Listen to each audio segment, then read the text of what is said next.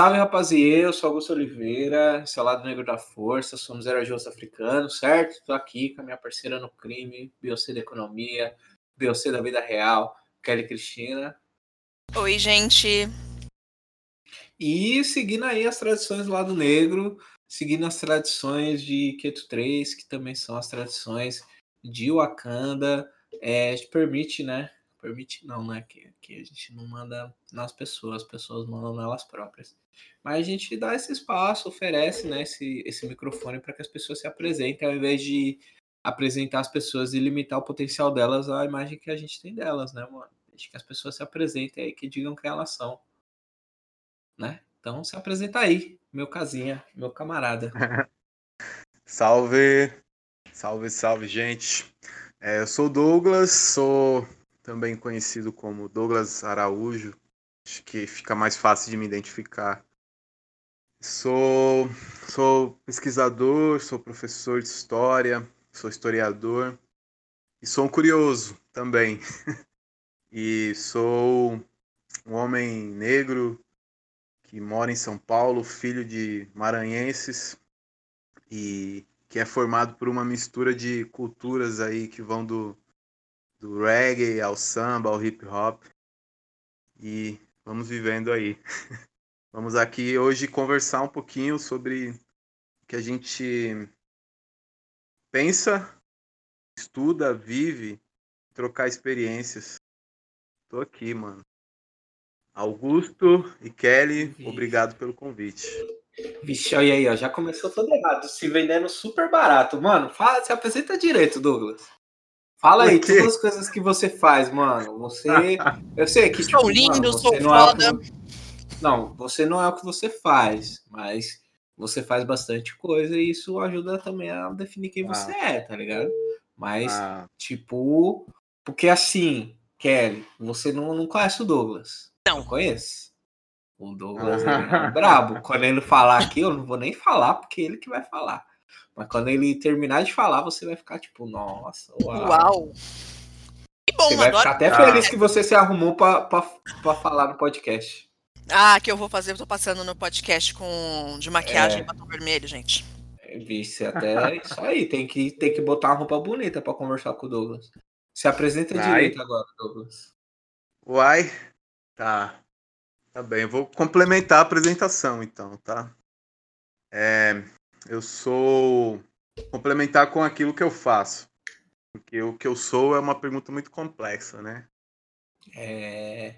É. Então, eu sou, sou pesquisador, eu sou graduado em História e mestre em Ciências Sociais pela Universidade Federal de São Paulo e atualmente doutorando em História pela PUC de São Paulo, onde eu pesquiso é, minha pesquisa hoje se trata-se de olhar, né?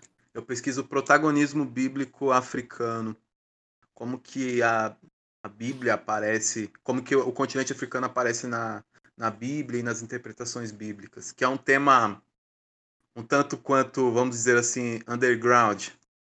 E esses temas undergrounds me atraem muito, muito.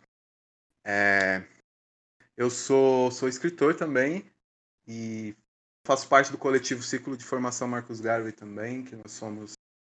É, nos ocupamos em, em traduzir as obras do, do Marcos Garvey, da qual eu fui. Foi um ativista jamaicano, um, o precursor daquilo que a gente chama hoje de panafricanismo, né? Foi um homem que inspirou Marco, é, Malcolm X, que inspirou as revoluções africanas, que, que é pouquíssimo conhecido no Brasil, muito por conta da língua, não é? Da barreira da língua. E nós, eu fui organizador do segundo livro do Garvey no Brasil, que se chama Procure por Mim na Tempestade. E sou escritor também. Eu compartilho um, um artigo com o Tago, Tago, Tago Eleuá, sobre masculinidades negras no livro Diálogos Contemporâneos sobre Homens Negros e Masculinidades. Para além disso, tem algumas produções acadêmicas também, livros didáticos, essas coisas, e dou aula, dou aula em escola pública também, a escola que eu estudei. E acho que é isso. Você esqueceu de falar dos seus bíceps, mano. Como assim? Também sou um, um cara que gosta de musculação, mas é, faço na medida do possível. Sou intelectual marombeiro, mas a maromba tá na, na parte amadora mesmo. Total amadora. Mas eu, eu fui privilegiado pela genética, não, não dá pra negar. Nesse sentido, de, de ter um corpo que constrói músculos fáceis. Mas nada que seja perto de, de qualquer fisiculturista aí. É só ficar mais na zoeira dos manos mesmo. Zoeira não. O Instagram dele tá aberto agora, pessoal. Podem lá ver. e depois Não, vocês deixam nos comentários se o bíceps dele não é grande. É... Mas é isso, mano. Além de tudo isso, você é meu irmãozinho de cartel. Nossa organização. Não é, secreta. então, eu sou, sou membro do X da Questão, que é uma empresa de consultoria também, do, do qual três membros são do Cartel do Nilo, que é um, um é uma confraria nossa, né, irmão? É, uma confraria isso de homens pretos, que cada cada gente, cada pessoa que tem ali é uma é uma constelação em si, né? E o cartel é um universo muito rico. Na verdade, o cartel é uma constelação, eu acho. Todo mundo ali é uma estrela, todo mundo ali é, é muito bom no que faz, né? Além de, de ser um ciclo de amizade poderoso também. É isso, Sim, cartel do Nilo. Salve, salve a todos cartel. Isso. Sim, já, já tivemos Tago aqui, o Mumu também já participou, o Cabral, que é membro fundador do Lado Negro aí, também já tá aqui junto. Ah, é? Não sabia. Que legal. Então é isso. Então aqui é uma extensãozinha, um bracinho. Cara, sabe que esse tema Herói com Rosto Africano, esse livro é fantástico, né, cara? ah, o esse livro é um livro- brabo, né? Livro mudou um pouco a minha, minha percepção de vida e de mundo, assim. Enfim, Esse livro é maravilhoso. Não lembro, Maravilhoso. O Lado Negro faz isso por causa do livro, mano. eu não lembro quem, se quem me indicou foi você ou se foi o Cabral que me falou desse livro a primeira vez. Eu acho que foi o Cabral, mano. Porque foi ele que me indicou. Não deve ter sido Eu ele. já queria, que eu já queria fazer alguma coisa, aí veio a ser sacada do, do nome. eu, Hum, tá aí, né? Acho que, acho que o universo conspirou. Axé, deu bom. Mas antes da gente ir para nossa pauta, eu quero fazer Sim. três perguntas super difíceis para você, Douglas.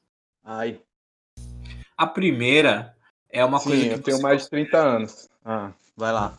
Não, não é nem isso, gente. Tá, tá bonitão. Black don't crack. Todo mundo, né, do cartel, inclusive.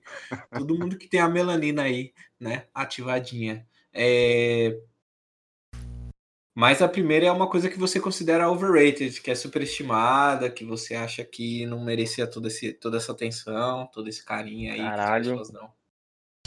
Pode ser qualquer Eita, coisa. Porra. Deixa eu falar, tipo, Tá. nossa, batata doce é mó overrated. O bagulho é só mesmo pra comer e tá suave, não é gostoso. Ou pode ser uma questão aí super cerebral aí da- das coisas que mestre Douglas Tá. já estudou. Tá, mande as outras duas que eu vou pensar nessa. Eu vou responder. Pode responder tudo junto? Não, é de cada vez. Ai, o que é superestimado é o é o conhecimento o conhecimento acadêmico. Apesar de eu estar na academia, mas ele só é uma forma de conhecimento, ele não é a única forma de conhecimento. E não, já sei. Isso também está relacionado. Acho que o que é superestimado é são os pensadores de internet, mano. Eu acho que realmente é, a internet deu voz a muita gente e isso é, é fantástico. Mas eu acho que nessa expansão nós perdemos muita qualidade nas discussões, sabe? E aí eu acho que muita coisa do que é falada realmente não agrega conhecimento útil. Acho que é superestimado. Pensador de internet. Olha aí. É, eu entrei, entrei no clima da polêmica, foda-se. foi. Polêmica. Amigo, se eu não for cancelada com as coisas que eu já falei aqui, relaxa. Tá, beleza. Eu tava meio. Ah, já foi, já. Não, era. mas filho, Ah. pode ficar tranquilo. Relaxa, eu Beleza. nunca fui cancelada. Eu já falei uns negócios assim que eu falo, mano do céu, até eu me cancelaria. Então, Ah, a gente cancela, né? Mas como a gente entende, né? Como a gente entende que também cancelar é uma ferramenta que não é efetiva, né? No combate às coisas que a gente não gosta. Aí a gente fica aí. É melhor ter uma conversa. Se vale a pena conversar com a pessoa, a gente vai lá e conversa, né? No caso da Kelly, sempre vale a pena. Porque ela é uma pessoa maravilhosa. Mas eu Ai, concordo obrigada. super, mano.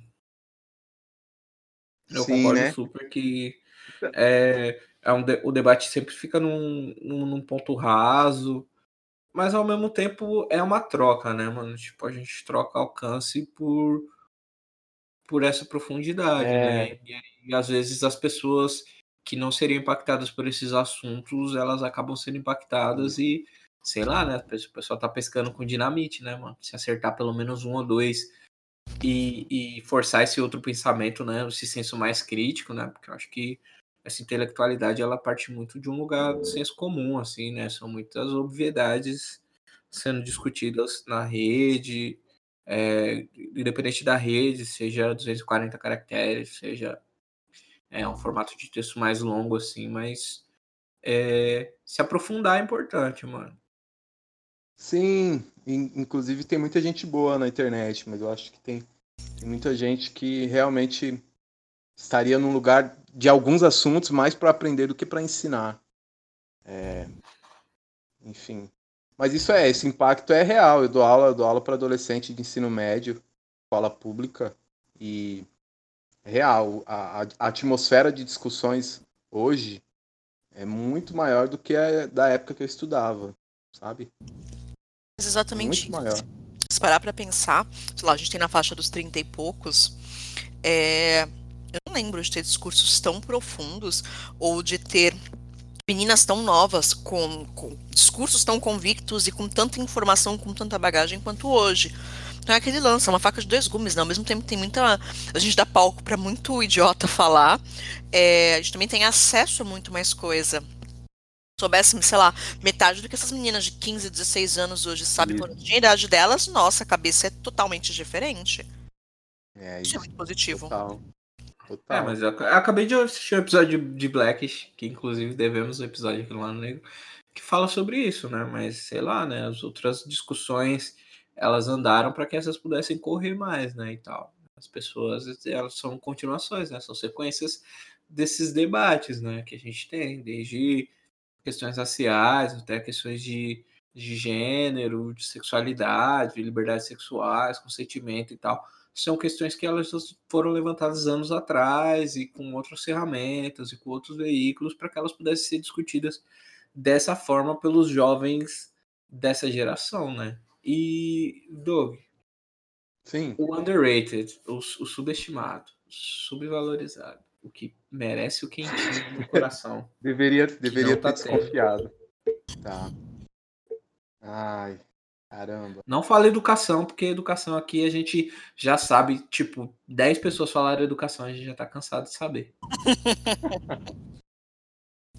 Ah, pensando assim, enquanto, enquanto um homem negro, eu acho que o que é subestimado é, é as duas coisas que, que estão caminhando juntas, assim, na minha opinião. Elas podem caminhar separadas, mas muitas vezes caminham juntas. É, saúde financeira e saúde física e mental. Saúde em si. Mas eu correlaciono elas. assim. Porque eu fico pensando. é, já, já, já estive presente em algumas situações de amigos e, enfim, pessoas próximas. E até eu também. é, com diagnósticos, né? Em algum momento na vida de depressão. E quando você vai ver por quê, é, sempre tem um, ou, ou tem um fundo de, de questões físicas, questões emocionais ou questões financeiras pra gente, preto, sabe? É, é esses três, mano. Esses três pontos. Eu acho que a gente olha pouco pra isso, sabe? A gente não fala de saúde mental, né? Querendo ou não, pessoas negras são as que mais sofrem com depressão e outros transtornos. Também por pressão de, de racismo e tudo isso. E a gente tem dificuldade de falar, tem dificuldade de procurar ajuda, terapia. Sim, muito, muito. E aí eu vejo que é, essa dificuldade, ela, assim, existe hoje um movimento maior de, das mulheres é, negras tratarem desses temas, né, que é super positivo, mas é, nós homens precisamos falar mais, cara. Eu vejo isso, nós precisamos falar mais. Nós é, ainda, eu, e aí eu não me coloco fora disso, claro, mas não quer dizer que, que eu não veja isso como um problema. É, nós ainda estamos é, presos a alguns estereótipos, a alguns arquétipos, né? Que, que mais do que prejudicar outras pessoas, nos prejudicam mesmo, sabe? Então eu acho que a saúde em si, nesses três aspectos, ela é muito subestimada. Consegue. Sim, sim, né? É, já falou, já diz na música, né? Esse nego sem dinheiro. Sem é, então. Tem que... não tem como, não. Eu, eu vejo que não tem como. É... Uma coisa leva a outra, sabe? Se você. Se você consegue ter uma, uma estabilidade financeira que te permita um planejamento e uma vida mais tranquila, as outras. Você é uma escolha. Provavelmente você vai escolher por ser saudável, sabe? É, é, mas eu sempre falo do modo de sobrevivência, né, cachorro? Que é tipo, mano, quando você sai do modo de sobrevivência, você consegue é, fazer um planejamento de algumas paradas, né? Você consegue pensar longevidade, né? Você consegue pensar a continuidade das coisas, mano. Até para questões afetivas também, né, mano? Se você é, não consegue visualizar sua existência nos próximos cinco anos, como que você vai construir um relacionamento, como que você vai construir uma família, tá ligado? Como que você vai fazer a manutenção do, do seu afeto familiar, né, do seu núcleo familiar, é, sendo você só o integrante da, da, da, família ou você sendo uma força formadora dessa família, né, como pai, como filho, como irmão, como, como tio e tal, né, se você não consegue vislumbrar o seu futuro, você não, não, não valoriza essas relações, né, mano? E aí você tem todo, todas as questões que vêm junto disso, né? Dos relacionamentos não darem certo, os afetivos, do, do, dos abandonos, né? Do, dos abandonos paternos, e, e, entre outras questões, né? acho que tem caráter e várias outras paradas, mas a falta de perspectiva é um fator determinante, mano, da maneira de como a gente vive a nossa vida, né? Se você acha que você só tem um dia para viver, você vai viver a moda caralho. Isso. E aí tem outro. A gente, quando a gente não tem futuro, a gente vive a moda caralho, né? E quando a gente não tem futuro, a gente não tem passado. Ou pelo menos a gente não sabe do nosso passado. Ah, mas se você, não tem passado. Se você não tem passado, você não, já não tem futuro porque você não tem passado, né, mano? Exato, você não sai do modo de sobre, literalmente o modo de sobrevivência. Então é um dia, é um dia de cada vez que não te permite planejar, não te permite alcançar e quebrar esses ciclos são muito difíceis. A gente fala muito disso no, em um dos, dos podcasts que a gente fala de economia. Então, como é que eu falo de guardar dinheiro, de fazer poupança, de ter sonhos grandes, sonhos médios, sonhos pequenos, para alguém que está em sobrevivendo dia a dia? É muito cruel. É, tem uma fala do Oz, que eu acho muito foda, Oz, inclusive. Caramba, HBO podia me pagar pra falar das coisas da HBO. Né? Pagar a gente, HBO. Podia toda vez. Tem uma que é muito foda, que eu lembro, mano, eu tinha, tipo, sei lá, 11 anos quando eu, quando eu vi assistir Oz. Era Oz, a, a série da, da a penitenciária? Série. Isso. E aí Sim. tem uma, o, o, mano que, que fica na cadeira de roda, que fez um personagem no Matrix. O nome dele. Augusto. Olha aí, ó. Meu primo. Ainda. ele fala do peixinho dourado, que ele tem a memória de 30 segundos, mano. E o nosso modo de sobrevivência é a mesma fita. Você falou essa parada da saúde mental, tá ligada à saúde financeira, né, mano? E dos relacionamentos também. E aí ele fala, mano, se o peixe dourado for feliz os 30 segundos, ele vai achar que a vida inteira dele ele foi feliz, mano. Se ele tiver Pô, triste, ele vai ficar a vida inteira triste, mano. E se ele tiver morrendo, ele vai achar que ele tá morrendo por 30 segundos, mano. Então, quando você vive mês a mês, se você tá tendo um mês difícil, sua vida inteira é um mês difícil. E se você tiver um mês da hora, sua vida inteira é um mês da hora. Porque você não sabe quando vai ser o próximo, como vai ser o próximo mês, se você vai ter dinheiro para manter sua casa, para alimentar as pessoas que vivem dentro da sua casa, seja você ou seja outras pessoas. Se você não vai tomar, tipo, 85 tiros acidentais, mano, porque você tá celebrando aí o seu primeiro salário, coisa parecida, tá ligado? Então, o modo de sobrevivência tira a mesma perspectiva, mano. Você é o, o, o que o que o giroflex não apitar na hora ali é o que você tem de vida, mano. ou o tanto de tempo que você conseguir manter sua carteira assinada. Mas é isso, cara. Pesado essa ideia, hein, cara. Mas essa é a importância de você se sentir pertencente a algo maior que você. Porque se você tá solto, você tá solto. Pouco importa o que foi antes e o que será depois, né? Agora, quando Óbvio. você sabe que. É, quando você sabe que, que teve algo antes de você e que você pode oferecer algo para ser depois de você, você se sente pertencente a, a, algo, né? E se você pertence a algo é porque você importa, né? Acho que por esse caminho, assim. É, a gente fala de duas é... coisas bem grandes, que é propósito e legado. Se eu não tenho propósito, se eu não tenho legado, eu não vou ter um propósito. Se eu não tenho para quem deixar, para quem viver, que seja quem veio antes de mim, e a gente não tem isso. Então a gente precisa começar a criar para os que vêm depois é, como, como viver. Isso é, não é acaso, isso é um grande plano. Sim. E o monstruoso, né, do Lovecraft Country faz de tudo até assassinar pessoas, defender, defender o legado dele. Exato. E significar esse legado. É, a última pergunta, Doug, que é a mais difícil de todas, na minha opinião, é um conhecimento que você acha que as pessoas é, deveriam ter, que você tem, que você acha que as pessoas deveriam ter também. E eu tenho especificamente? É, pode ser qualquer coisa, desde tipo, nossa, sei lá, Espera fazer sol para lavar seus dreads, use secador, use, sei lá, um, um, óleo de coco para deixar o seu, seu cabelo mais hidratado. Coisas assim. Ou pode ser um ah. mega cerebral também. Ah, porra. Ah, cara, eu acho que. E. Tá, sei. É permitir se permitir viver sem estereótipos. Que a gente a gente põe estereótipos em nós mesmos. Eu só percebi isso depois que eu passei dos 30 anos. É, acho que eu tinha um padrão de o que é ser, ser um homem negro e e eu vivendo, conhecendo algumas pessoas, é, as, até o cartel mesmo, sabe?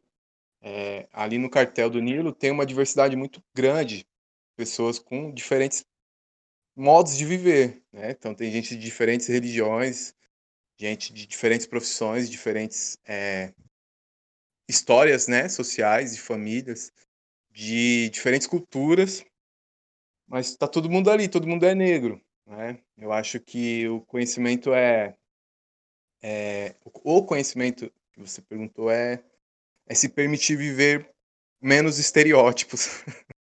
né? Nós somos humanos e ser humano é, é complexo. É, um, uma, uma faceta do racismo é tirar a humanidade, né? E quando a gente. E às vezes nós tiramos a nossa humanidade sem nem perceber, sabe? Então eu acho que o, o conhecimento é, é esse: é se permitir viver com menos estereótipos. Não tô nem falando de olhar os outros com menos estereótipos, mas de se ver com menos estereótipos. Ó, filosofei agora, hein, mano. Você é o filósofo. Você não é um filósofo. Só sua existência já é esse, esse lugar. Você. Não, você tá ligado. Não, não fala que não, não fala. O jogo conversa fora, mano. É, mas é um aprendizado mesmo e tal, mano. Esse bagulho que você falou da experiência dos estereótipos e da experiência do cartel também é, é, bem real, mano. Eu que tô perto aí de completar 30 anos ainda. E tive uma conversa recente, mano, sobre isso, de tipo, dessa pressão, né, mano? De tipo, ter que ter um monte de coisa antes dos 30, mano. Só que, sei lá, eu sou só. E a sociedade tá jogando contra mim o tempo inteiro. Exato. Quer que eu morra. Então não tem como Nossa, eu. Acaba com lá, a gente, cara. Ter um, ter um carro importado, casar, ter um filho, tudo isso antes dos 30 anos. É, ter três faculdades, tempo, tá ter três faculdades, falar cinco línguas, conhecer o mundo, é, ter três filhos, e é isso mesmo, é isso.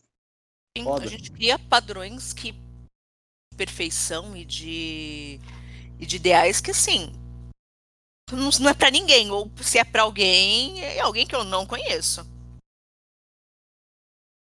É.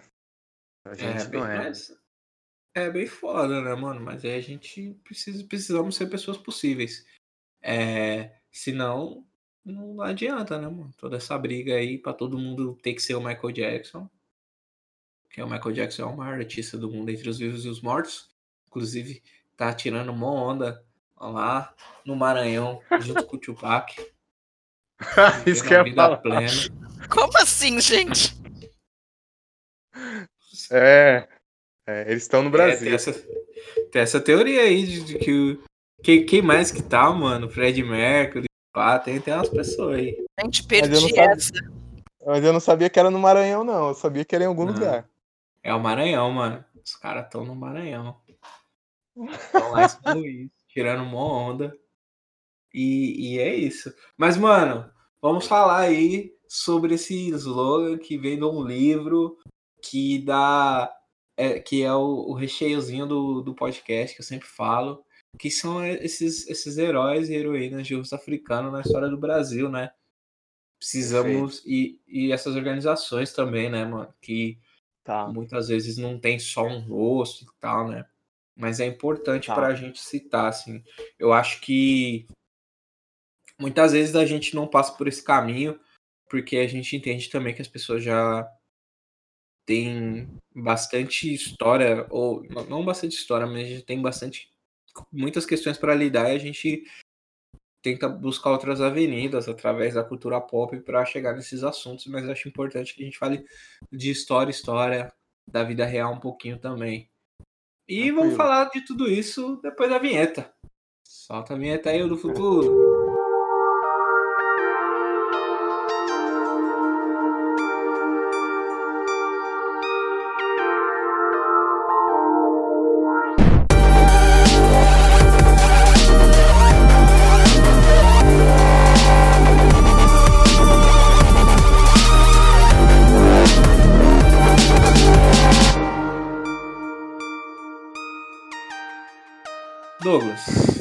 Que emoção! Você, que ah. é um historiador, uma profissão que não existe mais, mas Porra. existe nos nossos corações. Ai. Você que é um cientista do, do tempo. De Uau. como as pessoas viviam no passado. Você que é o nosso elo com a ancestralidade, mano. É, Olha que resposta. Fala, fala pra, fala pra mim, um, conta pra mim uma história, mano. Tipo, um bagulho que, tipo, sei lá. A gente falou aí, antes de, de, de começar a gravar, que o Rio Grande do Sul é um lugar bem, bem pretão, assim, né, mano? Eu sei que tem vários quilombos por lá. E eu gosto de falar. Porque eu sei, eu sei que tem poucos negrões, porque eu já fui pro Rio Grande do Sul. É, mas os, os negrões de lá, eles são bem unidos, assim. E eu gosto de falar que as únicas Muito. coisas legais que tem no Rio Grande do Sul é a areta e os Udzilla que são os, os negrão do, do outro Rio Grande que eu conheço, né? Que o melhor Rio Grande é o Rio Grande do Norte e o outro Rio Grande é o Rio Grande do Sul. eu acho que antes de citar qualquer coisa, a gente tem que refazer a ideia que a gente tem de herói e de resistência, sabe? Porque. E aí não é uma crítica, é, um, é uma, uma, um apontamento mesmo. A gente tem uma ideia muito romantizada do que é herói ou heroísmo porque necessariamente nós pensamos que herói é, é aquele que realiza grandes atos, né? Que também é herói de fato, mas é, acho que é, é, possível pensarmos os heroísmos cotidianos, sabe? Pessoas que não não são grandes nomes, que não levantaram grandes bandeiras, mas que que, com base na, nas suas possibilidades, é, manteram tradições, reinventaram tradições e guardaram segredos e fizeram lutas cotidianas que, que muitas vezes não mobilizaram grupos grandes, mas é, mobilizaram outras pessoas, sabe? Olharam para outras pessoas, salvaram outras pessoas. Eu acho que a gente tem uma ideia muito é, hollywoodiana até de herói, sabe? De ser um, o super-herói mesmo. É, eu acho que a gente confunde herói com super-herói. Então, eu gosto de falar desses heróis cotidianos, sabe? a mãe, sua mãe, é, pessoas que, que conseguiram fazer o que elas poderiam fazer e fizeram da melhor forma, né? Os heróis anônimos, vamos dizer assim. Então, a, a, história, a história negra no Brasil, ela, ela é muito engessada, na minha opinião. Ela é engessada também por um certo romantismo, não é? E, e aí, se nós pensarmos, normalmente quando a gente pensa povo preto no Brasil, só vem três lugares na nossa cabeça, pelo menos de forma primária, que é São Paulo, Rio de Janeiro e Bahia, né? E o Brasil não é São Paulo, Rio de Janeiro e Bahia apenas, né? Em, sei lá, em Minas Gerais tem preto pra caramba. Em Maranhão, Maranhão é o segundo estado mais, mais negro do Brasil, sabe? É, Recife, Rio Grande do Sul, Goiás. É, todos os estados brasileiros têm, têm pessoas pretas, têm comunidades. Não só pessoas isoladas, mas comunidades negras, né? E, enfim, tem um episódio que eu gosto muito que aconteceu durante o período pré-abolição da escravidão, final do século XIX, né? No, em, principalmente no, é, no, Rio Grande do Sul, mas principalmente em duas cidades, que é Porto Alegre e Pelotas. Pelotas é uma cidade extremamente negra também, mais negra em termos quantitativos, mais negra do que Porto Alegre. Chega a 70% da população negra em Pelotas. É, e no período pré-abolição ali, acontecia as, essas resistências cotidianas, né?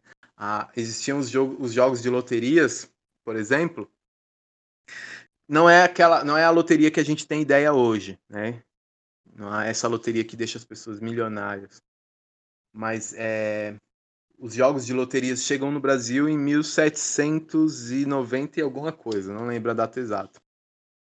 E essas pessoas é, se organizavam em, em grupos, em clubes, em irmandades para jogar nas loterias, que era uma coisa muito mais fácil de, de, era muito mais fácil de ganhar na loteria. Os prêmios não, não deixavam as pessoas ricas, mas eram prêmios consideráveis. Então as pessoas se organizavam em grupos, jogavam na, na loteria, ou dinheiro com o dinheiro que elas ganhavam, é, esses grupos ganhavam, eles compravam alforrias de outras pessoas, de outros membros que ainda eram escravizados, sabe, dessas irmandades. É, essas pessoas não pegaram em armas, não se aquilombaram, não mataram seus senhores, não envenenaram, não envenenaram seus senhores, mas elas praticaram atos de heroísmo, ao meu entendimento. Sem dúvida. Sabe? Se organizaram e e, enfim, é, conquistaram liberdade para outras pessoas dentro da legalidade. Eu acho que esse é um ponto que a gente tem que discutir. É, não que eu seja um legalista, não sou mesmo, não sou mesmo. Mas eu acho que existem pessoas que são e tudo bem as pessoas serem legalistas. É, isso não diminui as, aço as ações, né? E o, o, peso das ações. Então acho que essa é uma história muito simbólica. Existem outras, é claro, mas essa é, em particular, pessoas comprando a alforria de outras pessoas e usando um recurso que era possível, que, que era o jogar nas loterias e tudo mais, porque acumulando esse dinheiro por, através do trabalho seria muito difícil. Então, esse foi um recurso, por exemplo. Tem essa história, eu acho muito é, simbólica essa história, por exemplo.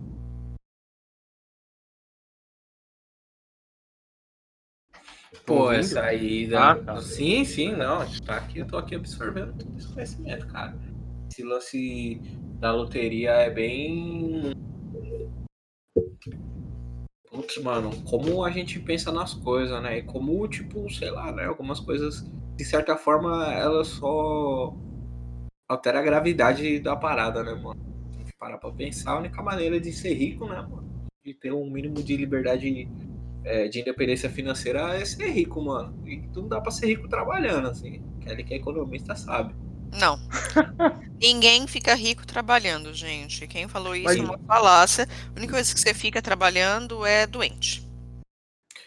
Então, e, e aí, tipo, esse, a, a loteria, ela cria, ela tem esse mesmo significado, só que, tipo, sei lá, né? As pessoas, algumas, né, das pessoas, elas não são obrigadas a dormir na casa do patrão, é, não, não, não, não recebem punição física por cumprir o trabalho e tudo mais, né? Mas como esses, esses bagulhos são, são ciclos, né, mano? Mas tem um, é, e tem um outro lance que é pensar a- as dimensões pessoais, né? Hoje em dia seria possível você ganhar numa loteria e dedicar todo o seu prêmio à vida de outras pessoas? Quem faria isso? Né? Exatamente. É, mas pra gente ver o tamanho da, da, da bizarrice e da monstruosidade, na verdade, que foi a, a escravidão, a escravatura, é, que você acaba levando. Nossa, tipo, eu tô muito brisando, gente, mas é muito assim, poxa, é um negócio tão louco que você acaba. É tão doloroso que você não quer que o outro passe por aquilo, então você abre mão de uma grana que talvez você fosse mudar a tua vida pra salvar a vida de outro. É um ato muito nobre, muito mais heróico do que muita coisa que a gente diz e fala É e muitos heróis de quadrinhos. Isso, são essas, essas, esses heroísmos é, anônimos, né? É, tem, tem, tem livro que fala sobre isso, tem artigos. É, se você, por exemplo, enfim, der uma a famosa gugada, né? É, e digitar é, loterias, escravidão, Rio Grande do Sul, digitar essas três palavras, você vai conseguir ter acesso a algumas coisas, assim, artigos, estudos. Não são estudos já grandes, considerados grandes temas, né? Mas é, dá para achar alguma coisa. Aí é uma parte do, do trabalho também, né? De, de você buscar essas, algumas dessas histórias, né? O, o Barbosa, filha da puta aí, queimou boa parte dos bagulhos. Então, tem que cavucar, tipo, na oralidade, pesquisar, tipo, no- no pequenininho do pequenininho, ver se tem algum acervo, arquivo familiar e tal. Muitas vezes as coisas, elas aparecem, né? Quebra essa barreira do, do- da oralidade e acabam voltando a ser conhecimento público e tal, né, mano? Acho que esse é um dos maiores desafios quando a gente vai pesquisar sobre essas, essas pessoas, sobre essas organizações, sobre essas comunidades pretas, né, no período da, da escravidão, ou um pouquinho depois também, né, porque a gente também não tinha e ainda não tem muito costume de documentar as coisas, né? Até as, as celebridades, subcelebridades de hoje em dia, elas usam muito o recurso de stories, né? De todo momento, então as coisas apagam. O nosso documental ele ele peca muito aí nesse sentido, né? Apesar de, de, de a gente ter ótimos livros, audiolivros, né? Através dos discos, né? Das músicas, das nossas canções, das cantigas também. É, mas a gente não tem esses registros históricos mais apurados, né, mano? Isso aí eu acho Então, que prejudica muito. Isso é negar o nosso passado, na verdade. É muito cruel. Cara, historiador no, no Brasil não é considerado profissão, né? É hobby, É. gente. Gente, É, inclusive o, o nosso, vamos colocar Nosso entre aspas, o nosso excelentíssimo senhor presidente da República, ele revogou uma lei é, esse ano, inclusive, que, que regulamentava a profissão de historiador. Ele fez o favor de, de é, revogar a lei.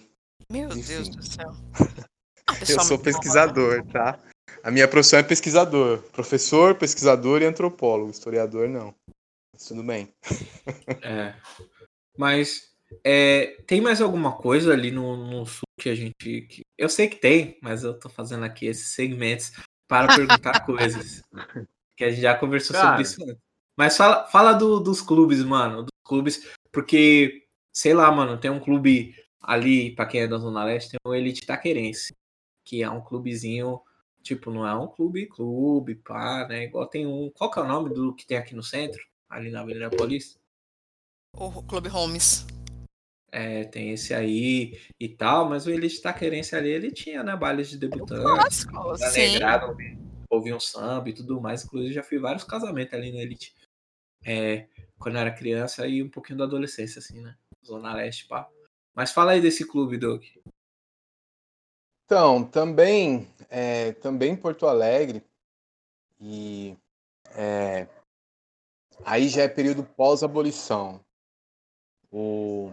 Existiram muitos clubes sociais é, exclusivamente para negros, e eram clubes onde é, é, é isso que a gente falou no começo, sabe? A dinâmica racial do Sul é diferente, um pouco diferente da dinâmica racial quando a gente chega no Sudeste e sobe, né?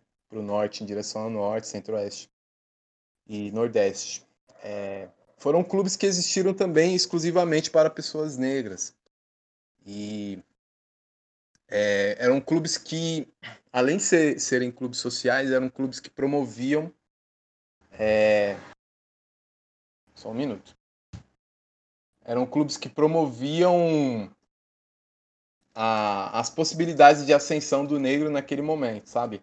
Então a gente fala bastante também da Frente Negra em São Paulo, que fez a escola da Frente Negra e tudo mais, mas essa já é uma experiência, é, já é uma experiência anterior, sabe? Que a gente não, não entende, porque a gente não olha é, para outros estados que não seja São Paulo, Rio de Janeiro ou Bahia, sabe? Então, eram clubes formados por pessoas filhas de escravizados ou ex-escravizados, é, que tinham basicamente a função de, de colocar as pessoas em práticas sociais. O que, que são práticas sociais? São sociabilidades culturais, a inserção no mercado de trabalho através da educação e, e é, religiosidade também. É, a maioria desses clubes eram cristãos também, católicos, que é um ponto que a gente tem que tem que aprender a, a olhar também na história, na história negra no Brasil, que existe um catolicismo. É, aí eu gosto, aí vai entrar aquela parte que eu, que eu falo que eu gosto dos temas undergrounds, né? Vai, é, existe um catolicismo no Brasil que a gente chama na história de catolicismo popular, que é o catolicismo diferente do, da Igreja Católica, oficialmente, né? E que é um catolicismo que já veio do continente africano, sabe? Os povos bantos, quando chegaram aqui no Brasil escravizados, é, eles já eram convertidos ao cristianismo desde o continente africano, sabe? E, enfim, são, é, são é um catolicismo com santos negros, com, com cultos sincretizados na, nas culturas bantos, enfim. É, enfim, esses clubes, é, eles eles funcionavam como como núcleos sociais também, estavam muito ligados a a, a, prática, a práticas culturais também, como o samba, por exemplo. Né? Então, muitos desses clubes também eram escolas de samba. Tem Clube Guarani, Clube Carlos da Silva e Santos. Estou é... tentando lembrar aqui os nomes, né? É... É... Deixa eu ver se eu lembro o nome de algum outro. Tá, eu não vou lembrar os nomes aqui, mas eu posso já providenciar isso enquanto a gente conversa. É, mas eram esses clubes sociais, assim, é, muito parecido com o Aristocrata Clube também, sabe? Que, uhum. que em outro momento a gente pode chamar que eram as Irmandades Negras no Brasil também, que eram grupos de solidariedade que numa menor, numa escala muito menor, é muito próximo do que aquilo que a gente faz no cartel também, sabe? Então, grupos de autoajuda, mas autoajuda numa numa perspectiva muito maior, sabe? É, enfim. E aí eu fico pensando como que seria, como que é isso no sul, é, no período pós-abolição, sabe?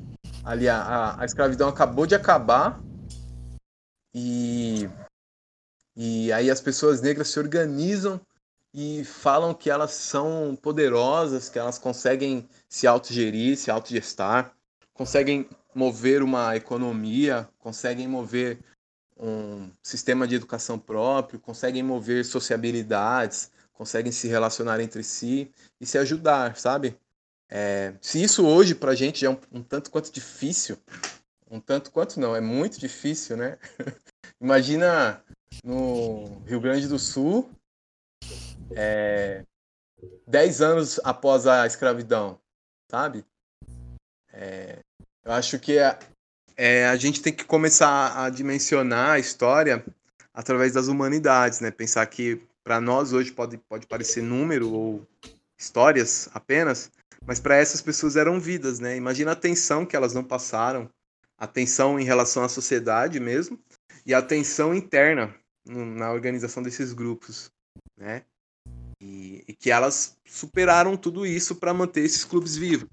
No Paraná, teve um clube chamado Sociedade Operária 13 de Maio, que.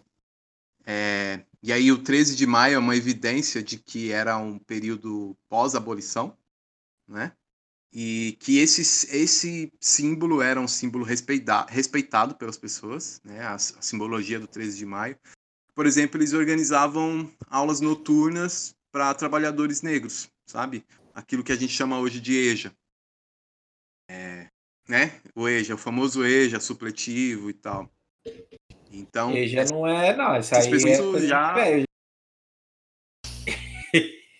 É coisa de velho? Já é os velhos falando, já. Isso é coisa de quem tem mais de 30 anos. Ah, é. O Augusto é quase um. É um baby. É, o Augusto é um bebê. É um bebê que não fez 30 anos ainda. Até ainda. não sou tão velho assim.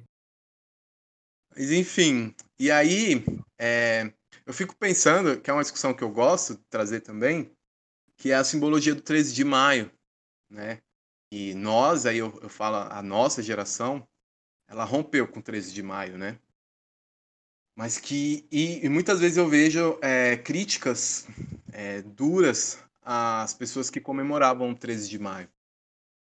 Eu acho que é um pouco complicado fazer essa confusão uma coisa é criticar o 13 de maio, outra coisa é criticar as pessoas que viveram o 13 de maio.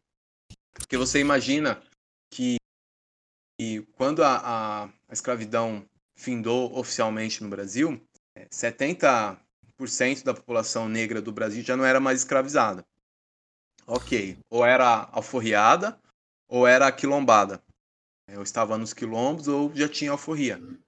Mas existia ainda. do ventre livre também, né? É, mas essas leis, elas, elas, elas não tinham muita efetividade, porque é, a lei do ventre livre, por exemplo, você só era livre a partir dos 18 anos, se você fosse filho de uma pessoa escravizada, de uma mãe escravizada. E ainda assim, você teria que pagar uma indenização para o seu, pro seu. Eu odeio essa palavra, né? Mas para o seu dono, por exemplo. É, uh, e a, nossa, a lei de sexagenários. A lei de sexagenários é, ela concedia liberdade para quem, quem fizesse mais de 60 anos, né? Mas a média de vida de um escravizado era 40 anos, no máximo.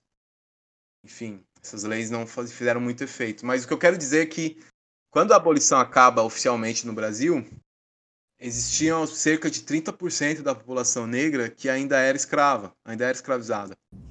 É, e de fato, essa lei representou muito para essas pessoas.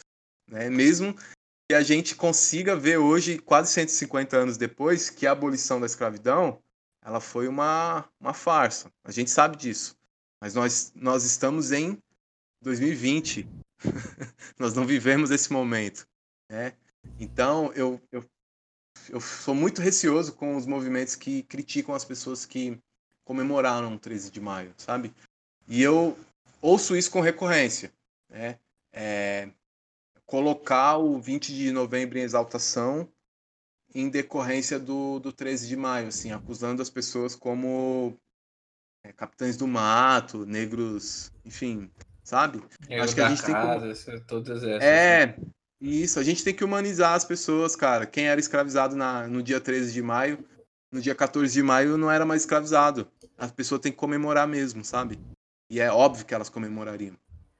Mano, se eu, se fosse eu numa situação dessa, eu comemoraria. Entende? Ah, todo mundo ia celebrar, mano. Se, se tá livre, tá livre, mano. Se liberdade cantou. Mas é as pessoas.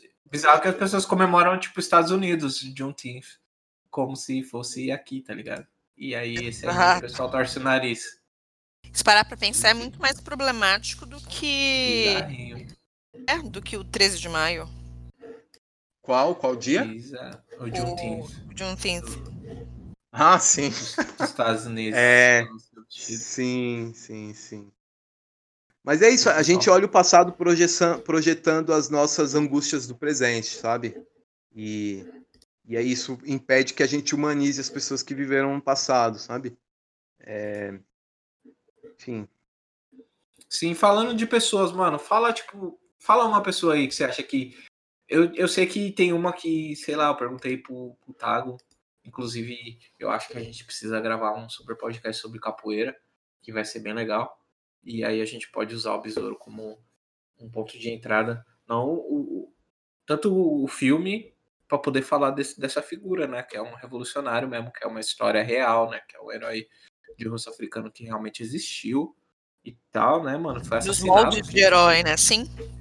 É, eu acho que é assim, né, mano? O Douglas até, Douglas até falou de heróis não, não serem essas pessoas, tipo, de usar capas, superpoderes e tal. Porque, tipo assim, mano, sem maldade, é, é muito fácil o, o Latinha ser o super-herói, que ele já é rico, mano.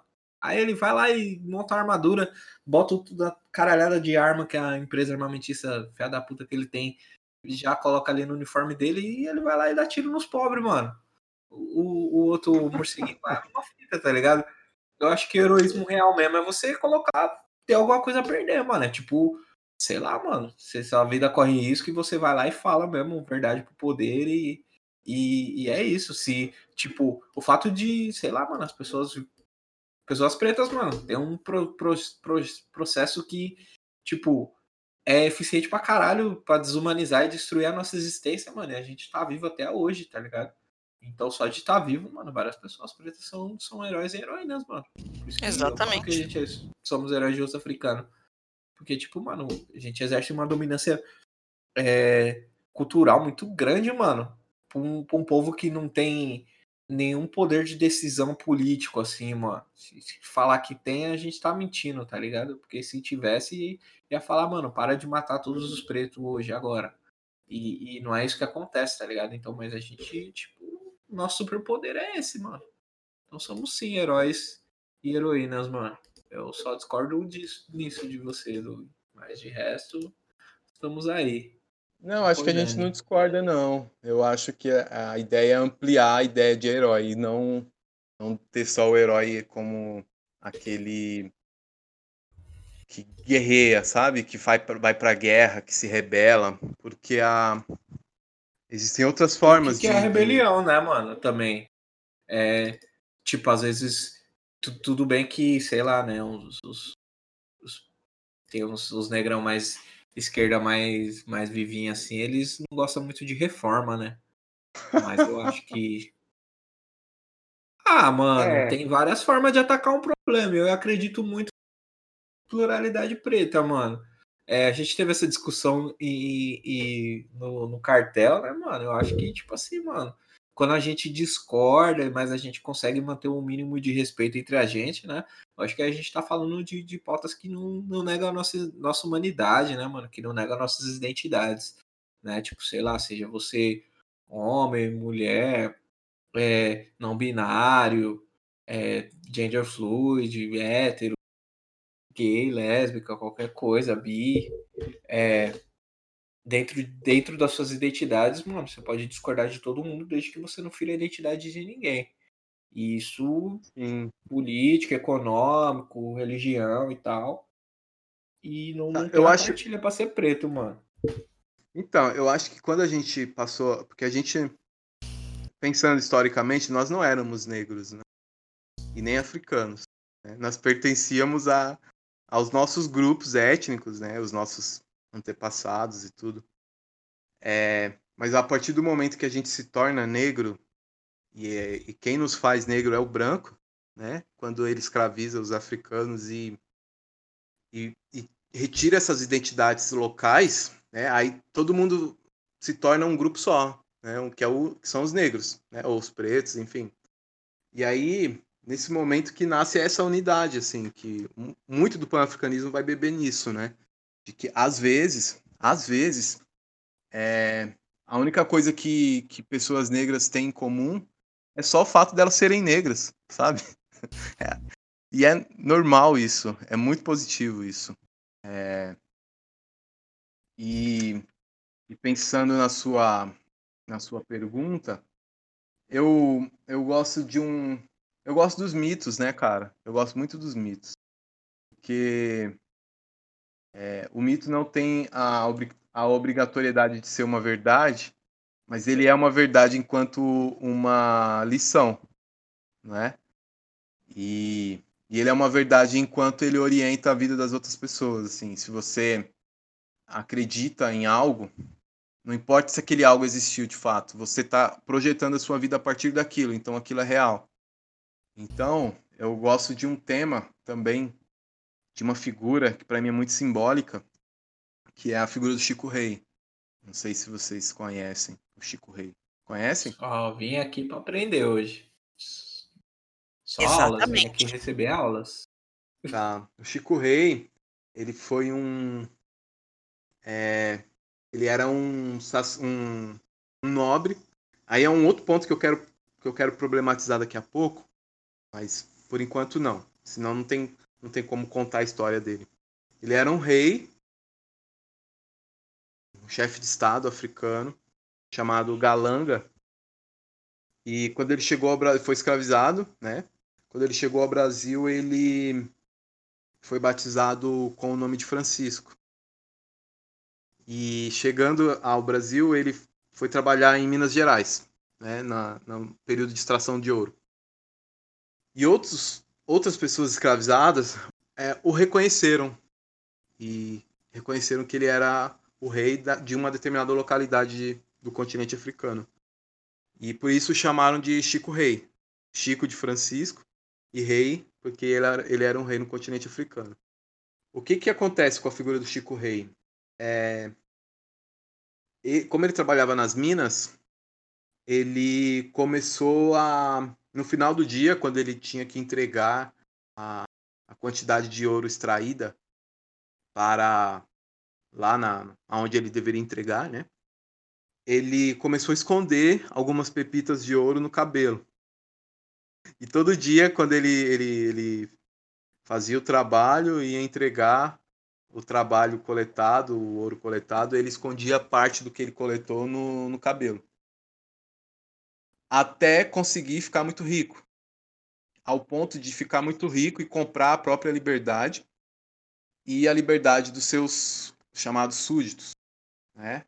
E, e aí serem homens livres, homens e mulheres livres. É... O ponto é, não se sabe se o Chico Rei existiu. É, porque existem relatos da época que, é, que, tendem a mostrar que ele existiu, que as pessoas, as documentações da época, elas falavam Chico Rei como eu, se eu tivesse, sei lá, escrevendo uma mensagem para você, sabe, Augusto? Falando, sei lá, do Mumu, do Tago, é, me referindo a uma pessoa normal, sabe? É, então, os documentos da, da época mostram que ele existiu por conta disso. Contanto é, os doc são documentos não oficiais, né? São cartas e tudo. Os documentos, documentos oficiais não, não atestam que Chico resistiu. É, mas se ele existiu ou não, isso não é, não é o ponto. O ponto é o que a história dele representou, sabe? É, a lenda, é... né? Muito maior do que. Uma... É, tem isso, né? Tem esse rolê. E Chico Rei é... é o disco do Danilo, né, mano? Isso, eu ia falar Robert. isso, o Galanga. É o Galanga, né? É, é isso aí, o disco do Danilo. E aí é isso, assim, a história tá muito viva, cara. Eu fico. Esse álbum do, do Rincon é, é fantástico, porque ele traz. Aí é um outro ponto que eu quero trazer. O Rincon traz muitas referências bantos pra, pra à tona, né? Que aí é um tema muito polêmico, cara. Muito polêmico, que eu tenho muito cuidado em falar, porque eu não sou de terreiro mas é, então tem que ter essa, essa, essa, essa sensibilidade, né? Mas existe uma e esse cuidado e esse respeito, mas existe uma, uma certa hegemonia na visão histórica do Brasil, Nagô, sabe? Que o Brasil é basicamente Nagô, é Yorubá.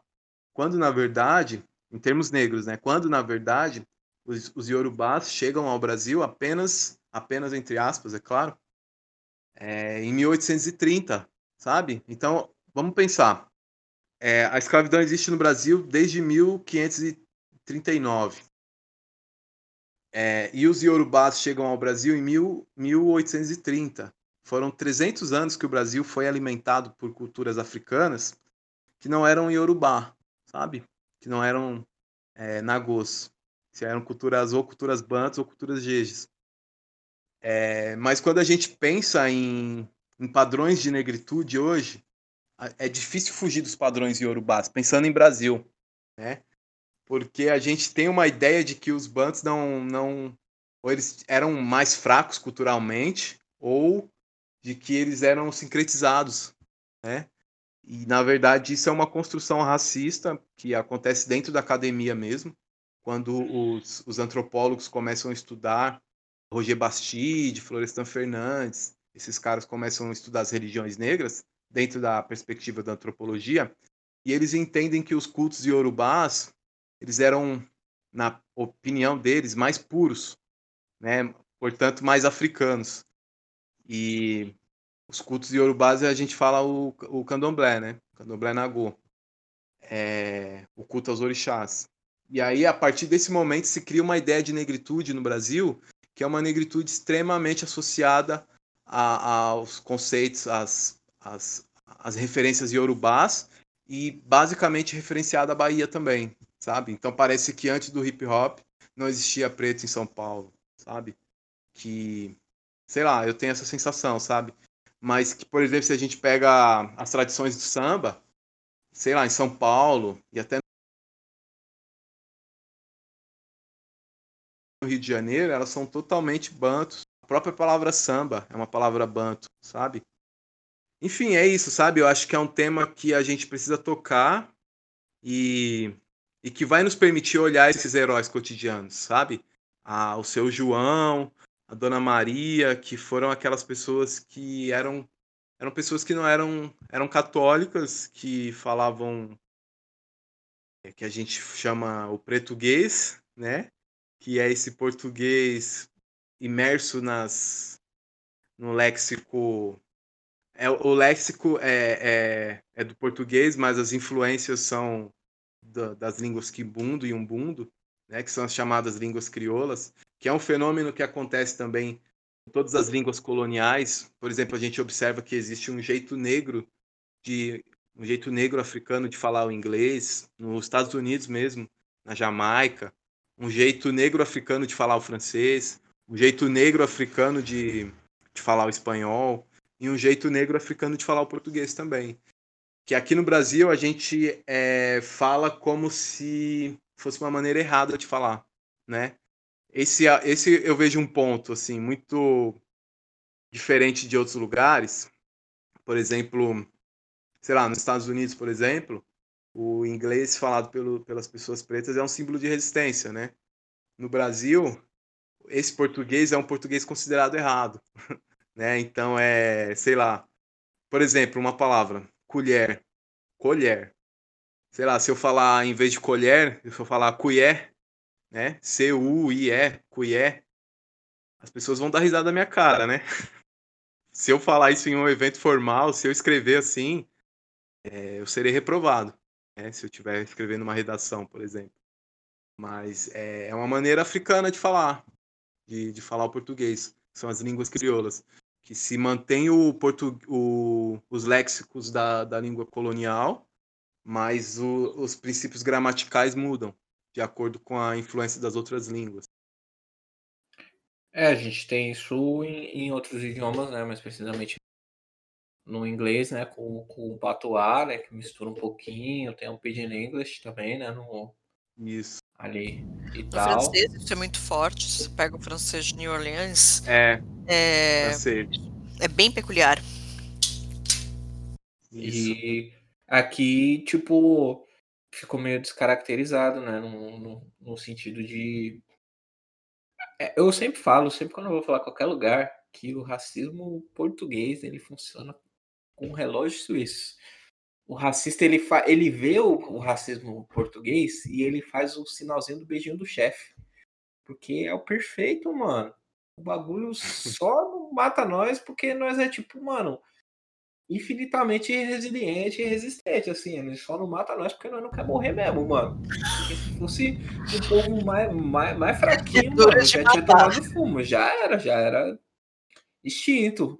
Real oficial, mano. Tipo, então, esse lance. Papo de Argentina da... mesmo, assim, ó, de acabar, assim, com, com os negrão da região, sabe? Eu acho que eles não acabaram, acabaram, né? Muitos migraram para outros lugares que era mais suave, mas, tipo, vários morreu ah, mesmo. Assim. Foram assassinados, né? É. Então, Augusto e Kelly, tem esse lance do que o Augusto falou, que apesar de toda a opressão, tudo, a gente mantém uma, uma cultura de resistência, né? E a gente consegue manter a nossa cultura ainda viva, né? Que não é algo é algo glorioso se a gente for pensar e olhar a história, né? Tanto de massacre a que, nós somos submetidos. Tem um historiador baiano do começo do século passado também, chamado Manuel Quirino. Ele faz uma distinção entre colonizador e colono, né?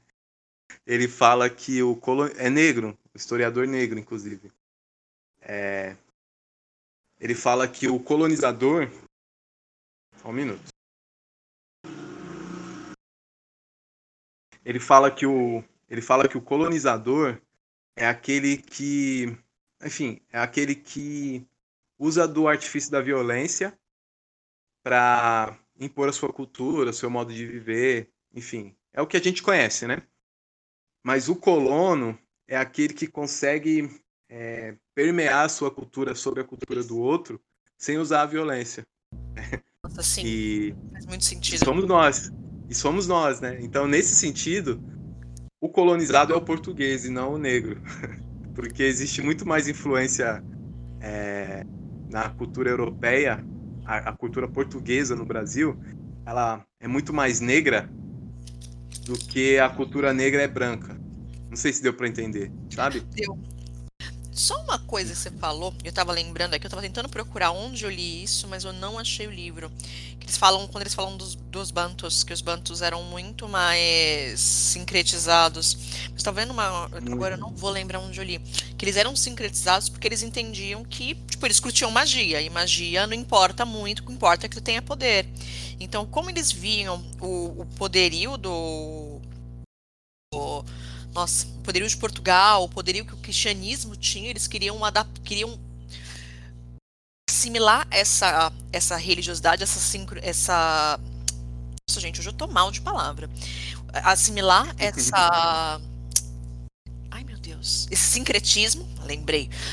Assimilar esse sincretismo para também ter acesso a essa magia e se tornar muito mais poderosos. Então, ele era um povo muito mais de assimilação para ganhar poder do que qualquer outra coisa. Faz sentido? Faz, faz sim. É que essa a cultura, de fato, a cultura banto é uma cultura que a gente chama de as culturas bantas, né? Não existe um povo banto só. Já, já vou chegar nesse ponto. Mas as culturas bantas têm a característica de serem muito mais xenófilas.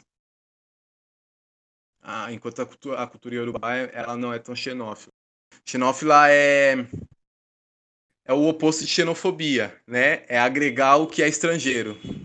E é, é isso, é, essa é uma marca das culturas bantas, de fato. Mas a, cabe a gente pensar também que quando a gente fala em banto no Brasil, a gente está falando dos reinos de Congo, Angola e Moçambique, né? E que aquilo que a gente conhece como o reino de Congo e Angola estava, estava sob influência da rainha Nzinga, né? E que a rainha Nzinga, ela se converteu ao catolicismo algumas vezes. Sim, então, é, quando ela se converteu ao catolicismo essas vezes, todo o reino se converteu ao catolicismo também. Então, parte dessa, dessa, desse sincretismo vem desse movimento, né? De, do, dos reinos, é, da, da onde hoje seriam Congo e Angola, eles, eles serem convertidos ao catolicismo nessa, nesse jogo político da Injinga, da, da Zinga, né? Que inclusive a palavra Ginga vem daí, né? Que essa ginga significa essa malemolência de saber negociar e tudo, né? Essa coisa cai, não cai, cede, vai, avança, recua, né? Isso é a ginga. E vem do nome da Nzinga mesmo. É... E, enfim, a, a, os bantos que chegam ao Brasil sincretizados, eles vêm desse contexto, né, dessa conversão dos reinos de Congo e Angola no século, a partir do século XV e XVI. Mas é, também não é possível pensar um povo só banto, é, porque os bantos, na verdade, eles não existem, né? Isso é uma, é uma nomenclatura externa. É, que os, os linguistas do século XIX entenderam que esses povos do, da região centro-sul do continente africano, eles têm uma matriz linguística comum. Como nós colonizados, vamos dizer assim, temos o português como matriz linguística, né? Então, é, o latim é a nossa matriz linguística. Nós estamos nos comunicando em português. E a mesma, é a mesma relação no continente africano. Esses povos bantos têm línguas comuns, com matrizes comuns, e têm radicais linguísticos comuns que é a palavra NTO ou NTU, que é Intu, que significa humanidade.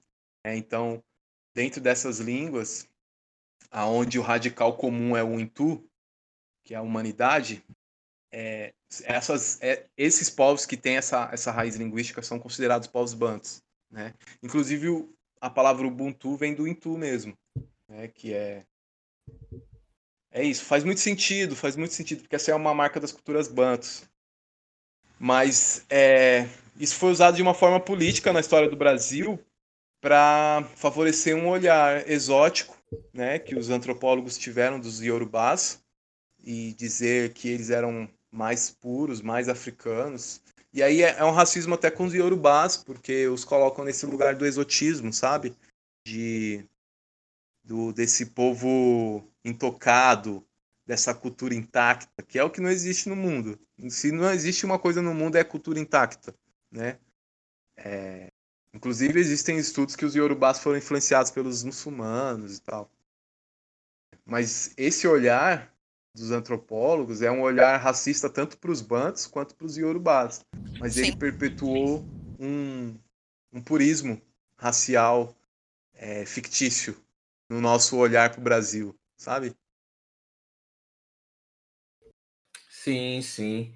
E sei lá, né, mano, desses desses povos, dessas regiões, né? A gente vê que eles têm uma influência muito grande. Fala quais são as palavras que você mais gosta, mano?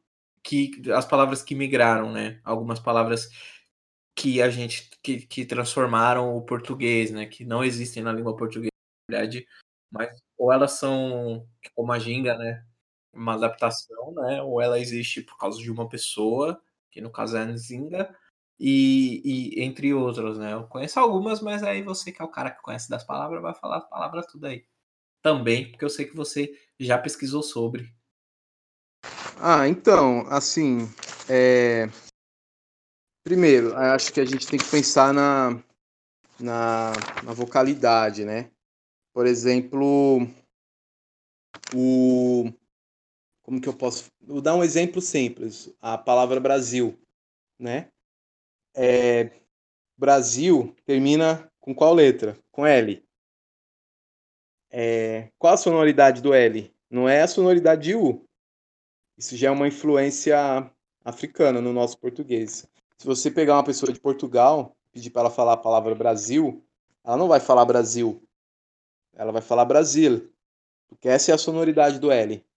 É esse, essa língua puxada, né? Brasil.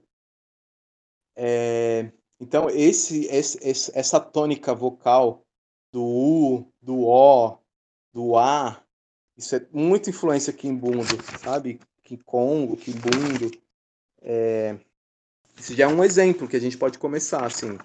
É, não só as palavras, mas o, a maneira de falar as palavras. É porque eu acho que esse é o ponto, assim. Existem contribuições de, de palavras, é claro, mas maior do que as contribuições das palavras, existem é, contribuições da maneira de falar, né? É, mas as palavras são essas, assim, por exemplo, carinho, cafuné, o diminutivo mesmo. É, tá aí um outro exemplo. O diminutivo mesmo, né? É claro que, por exemplo, no, no inglês tem um. Até tem expressão do diminutivo, que é esse Y, né? sei lá, que é o, sei lá, jazz, jazz, né? Uma ideia próxima do diminutivo. Mas, por exemplo, se a gente se eu te chamar de irmãozinho em português, você é meu irmãozinho, sabe? Um jeito carinhoso. É... Como que eu expressaria isso no inglês, por exemplo? Ah, não tem, né? É, tipo, é só porque... o Little Brother. O little é, brother. é isso, seriam, ah, seriam duas também, palavras, né? né? Seriam duas palavras, né? É, então, a, é, essa influência, ela também se faz no, no amaciar palavras, sabe? É, no, no, traz, no fazer as palavras serem suaves, assim, perderem a dureza, sabe? Isso é muito reflexo dessa, dessa cultura. A língua ela é um reflexo da cultura, e não o contrário, na minha opinião. Então, essa língua expressa essa visão de mundo dessas culturas, que é uma visão de mundo é, pautada na xenofilia, em abraçar o outro, em querer estar com o outro, em respeitar o outro e em acolher o outro. Inclusive, isso é um ponto fraco das culturas dentro de uma lógica de, de competição, de disputa, de colonização. Esse foi um ponto fraco das culturas africanas, dos povos africanos. Ter confiado demais nos povos europeus e, enfim, ter abraçado o colonizador, né? Mas, basicamente, as palavras que são de origem africana, no português do Brasil, eu queria indicar um livro também, que se chama Dicionário Banto do Brasil, estou com ele aqui na mão, do Ney Lopes. É... O Ney Lopes, ele é, para mim, o maior historiador do Brasil, é... mas ele não é historiador oficialmente, né? ele nem é formado em História, mas as obras dele são todas de História, e é um dos maiores sambistas também. Né? Então tem esse livro que se chama Dicionário Banto do Brasil. É, são essas palavras assim com, com essa tonalidade muito com é, uma vogal e uma consoante. Normalmente a vogal é o o a, o e, o o ou u e a, e a consoante seguida é o n ou m. Né? Então, sei lá, bunda. É, é bunda é a minha palavra favorita, inclusive de todas, assim. Banjo. Não, pela, sua, pela sonoridade mesmo, porque você tem o, o, da musculatura da boca, assim, você fala bunda, e você mexe, Ó, o lábio vai para tá. frente, né? Quem tem lábio, né? No caso nosso, pode usar o lábio e enche a boca lá, né? Bunda. Ó, aí tem é, caçamba, por exemplo, caçamba, é, camundongo, são palavras que estão no cotidiano, assim, que a gente não não consegue é, perceber, porque já faz parte da nossa cultura, mas se você for português de Portugal, você não, se você falar uma palavra dessa, por exemplo. Não, é, nem existe, vai... né? Nem existe, cara. Nem tipo existe. dengo, sabe? né? É, dengo. Dengo é um conceito, é um conceito filosófico também, né? É, e dá, dá para se opor ao conceito do amor romântico também. E aí fica uma sugestão também pra gente não só, vejo... né? Mas tipo, até o é afeto em vários outros, em várias camadas, né? Porque você fica de dengo com, com a sua mãe também, com o seu pai, Isso. aninhado, é. né? No, recebendo Extra... carinho, afeto, né? Vai para além de vários outros outras, outras coisas. É afeto, tipo. Isso, é o amor que extrapola o, o aspecto sexual, né? O, o amor Sim. que não é não é amor conjugal apenas. Não é sexualizado. Né? Isso. E aí, sei lá, mingau, é... sei lá. Tô pensando aqui, tá, tá vindo aqui. Macumba mesmo, sabe? É... É, nenê. Tem essas coisas, é muito repetitivo também, né? Essas coisas que são carinho, cocô, coco, essas coisas que. xixi, sabe? Coisas cotidianas mesmo que é uma maneira de, de acarinhar as palavras mesmo, sabe? É, e é uma fita porque são... elas não têm nenhuma conexão com o, com o próprio português. Assim, se a gente for parar para pensar a lógica do português e as palavras que a gente conhece e até a maneira como a gente consegue se aproximar dessas palavras, né? Que são palavras que sei lá, para quem está começando a falar português, elas são muito fáceis, né? E aí vem esse bagulho né, da, da xenofilia que você falou. Como são esses povos que não têm um contato direto? Eu não sei se eu estou brisando aqui, você historiador, você me fale. É, Não, fala aí. como um- esses povos eles não tinham português como a primeira língua, né, como o primeiro idioma, eles foram adaptando as palavras que provavelmente já existiam, que a gente, que eu não vou saber, por exemplo, quais são, pro, pro idioma que, que seria o que é o idioma do Brasil, né? E tal. E aí essas palavras elas têm uma entrada muito fácil, né, na para pessoa que está desenvolvendo nessa cognição do português e tal, né, esse rolê do português e elas não são não sou como português de jeito nenhum assim e tal mas elas conseguiram entrar muito fácil porque sei lá né você ensina a criança a, a falar dengo você ensina a falar xixi a falar muito mais fácil que você falar defecar né mano até Muito. cagar também deve ser tá ligado E urinar. Ah, mamãe, eu quero urinar. Mano. é Mas você sabe que é uma coisa engraçada quando você começa a aprender línguas, você vai pra fora, essas palavras são o que torna o português muito mais doce do que qualquer outra palavra. É o som tipo de um gringo, por exemplo, te ouvindo falar português. A, a língua soa muito mais afetiva e muito mais sonora e agradável. Então, por isso que é engraçado, eu já ouvi várias vezes o quanto o brasileiro falando acaba sendo, tipo, muito fofinho por conta disso. Porque ele faz, tipo, ele acaba carregando esse sotaque para quando ele vai falar o inglês, até mesmo o espanhol. Ele acaba carregando essa fofura, então parece sempre falando no diminutivo. É, sempre no diminutivo. Sempre no diminutivo. É isso. E a gente não tem noção, né? A gente não tem noção. É, É, do quanto, né? E de é, o quão esses, esses fonemas também eles facilitam muito nossa a aprendizagem de porque eles estão na periferia do português quando não estão fora, né? E quando você vai aprender outro idioma, você já sabe de alguns fonemas, que nem, mano, gringo não sabe falar Augusto. Não adianta. Eu mando, eu mando um fonético do meu nome, às vezes, quando eu tô com paciência, né? Porque os caras falam Augusto ou August. Igual mês, tá ligado? Eu fico, Augusto igual mês, é. Augusto. E aí eu tenho que mandar lá o, o, o foneminha, assim. Eu vi esse bagulho num disco de um negrão, que o nome dele é MNK, mas aí no, no, no disco tem lá como, como se fala o nome dele. E aí eu achei tudo de bom isso aí. Mas aí, É. quando eu tô com paciência e o gringo é legal, eu vou lá e ensino, mas quando não. hum, hum.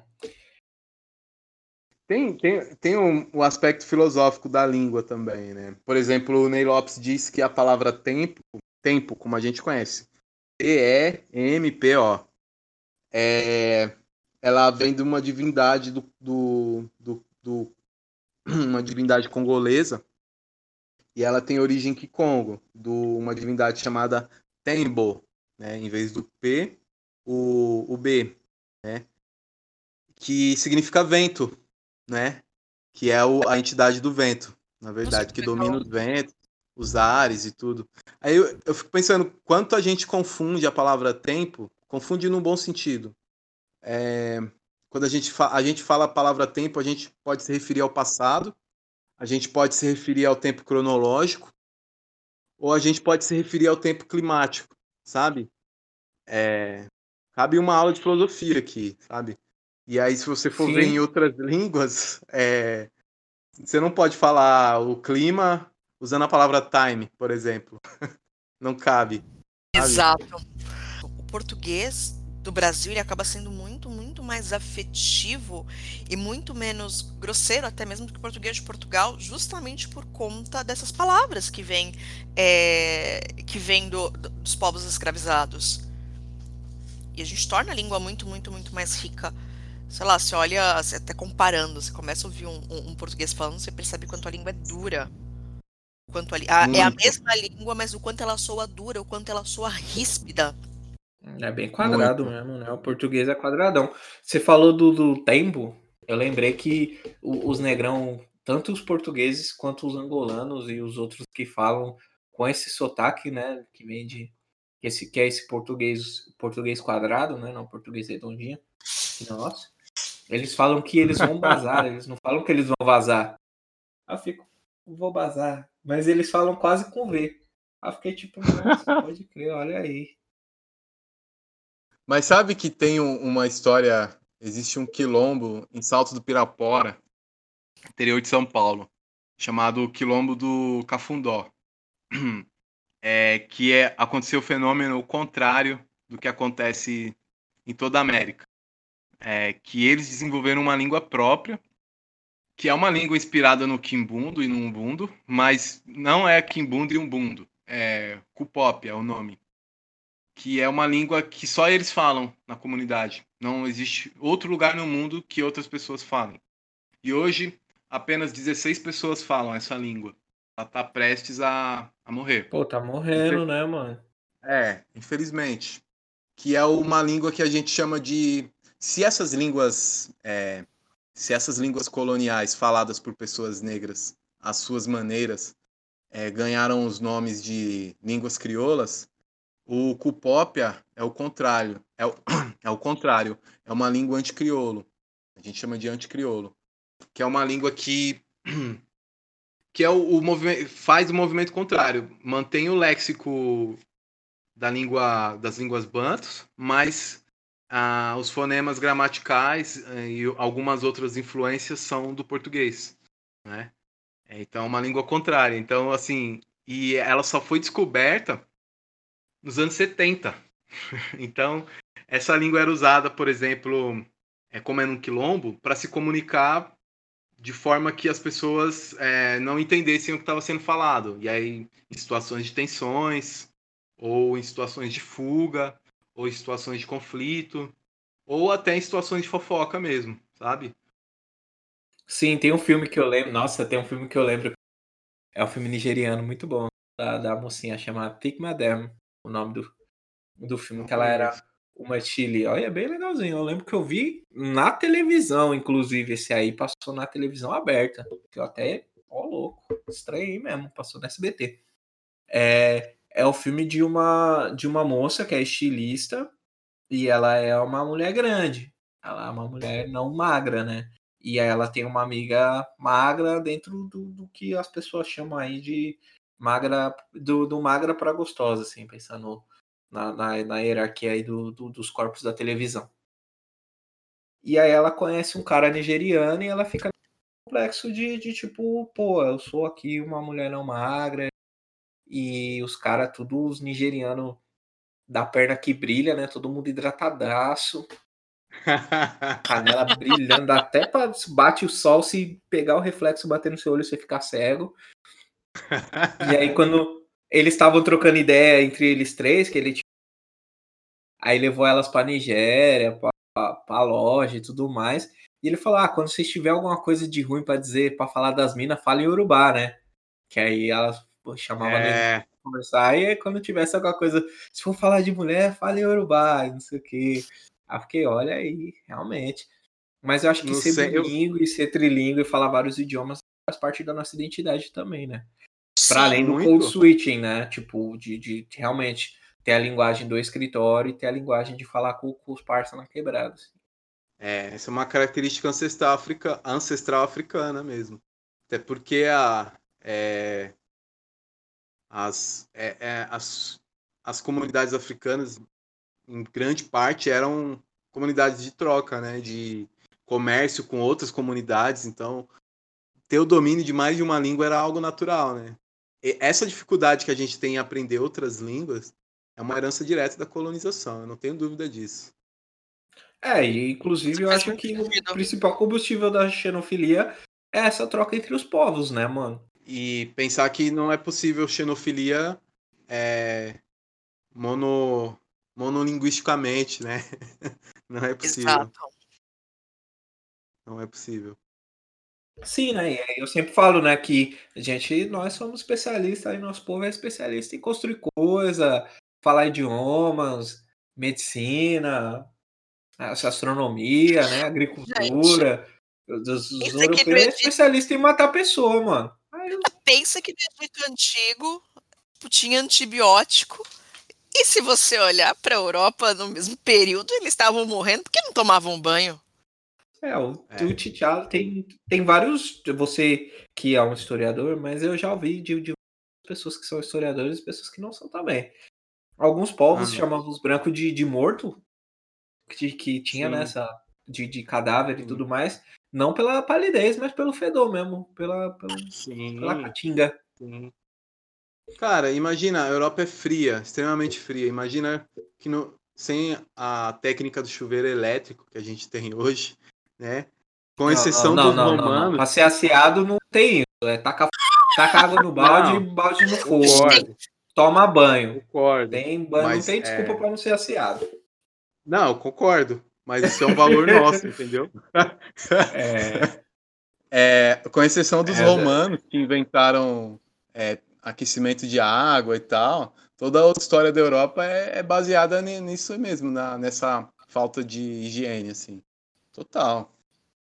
É... Inclusive, o bonde do pipi sujo é esses pessoal aí, gente. vocês ficarem no, no Twitter mandando as pessoas lá no pinto, aqui, no, todo mundo aqui sofreu o terrorismo do pai e da mãe falando que se não lavasse ia cair Sim. o pau, mano. Sim. E realmente cai, e pega doença. Se não lavar a, a, rola, cai, cai tudo mesmo. Inclusive, vários caras aí do, do, das Europa aí, tudo. Nossa, gente. Como pode, gente, não tomar banho? Ah, Cara, acabei de postar uma foto recentemente falando sobre o que é ser aseado. Que é uma palavra muito bonita, inclusive, para elogiar pessoas. Voltando ao que a Kelly falou, né, das, das aspirinas, do Egito e tal. É, é, é uma coisa matemática, assim. Vamos pensar, é, se a humanidade surgiu no continente africano, científico, pensando com um olhar com a cabeça científica. É, a humanidade surge no continente africano há aproximadamente 200 mil anos atrás e ela só migra do continente africano há aproximadamente 20 mil anos atrás, ou 25. Né? Não são números precisos. É, isso significa que três quartos da história da humanidade, a humanidade viveu no continente africano. É, 75% do tempo que os humanos existem na Terra, 75% desse tempo foi vivido dentro do continente africano. Então é uma coisa matemática, todas as descobertas, as, os erros também, né? Tudo aconteceu lá, cara. Assim, se a gente for pensar, 20 mil anos não é nada. É muito pra gente que vai viver no máximo 100 anos, algo assim. O é Augusto vai viver 110, né? Mas pensando na história da humanidade, é 20 mil anos não é nada, não é sabe? Nada. Não é nada. É... é muito louco, porque são culturas. É... Se a gente parar e analisar aí me diz se eu estou certo ou se estou errada. A gente começa a analisar até pelo ponto de vista de história da economia. Os povos europeus eram povos bárbaros, enquanto você tinha ali abaixo, tipo, na África, no continente, povos muito mais civilizados e que falavam muito mais de ciência, falavam muito mais de troca, comércio, economia, bem antes na Europa ser é, se quer começar a se falar sobre isso. Então, quando a gente vem numa história que é aquela, aquela justificativa porca, que o pessoal fala, ah, mas se as pessoas eram tão avançadas, por que, que elas se deixaram dominar? Porque elas foram dominadas por barbárie, por povos que, é, que eram bárbaros, não estavam afim de troca, de troca, comércio e negócios. É isso. Vocês conhecem a teoria do, dois, dos dois berços? Não, assim, pelo menos de tipo de cara, assim, eu não, não conheço. Tá. É uma teoria de um historiador, antropólogo, linguista, tudo de bom, chamado senegalês, chamado Cheikh Anta Diop. É, enfim, Cheikh Anta Diop foi um gênio, né? Ele criou a teoria dos dois berços, que é a seguinte, que aproximadamente 15 mil anos atrás, é, aproximadamente, né? Também não são números exatos. A, o planeta Terra passou por uma era glacial né? Que é aquela era glacial, é aquela era do, da Terra, da era do gelo, do desenho, né? E essa, durante essa era glacial, a humanidade se dividiu em dois grandes, três grandes berços, né? E ela ficou isolada. Esses berços não tiveram contato entre si.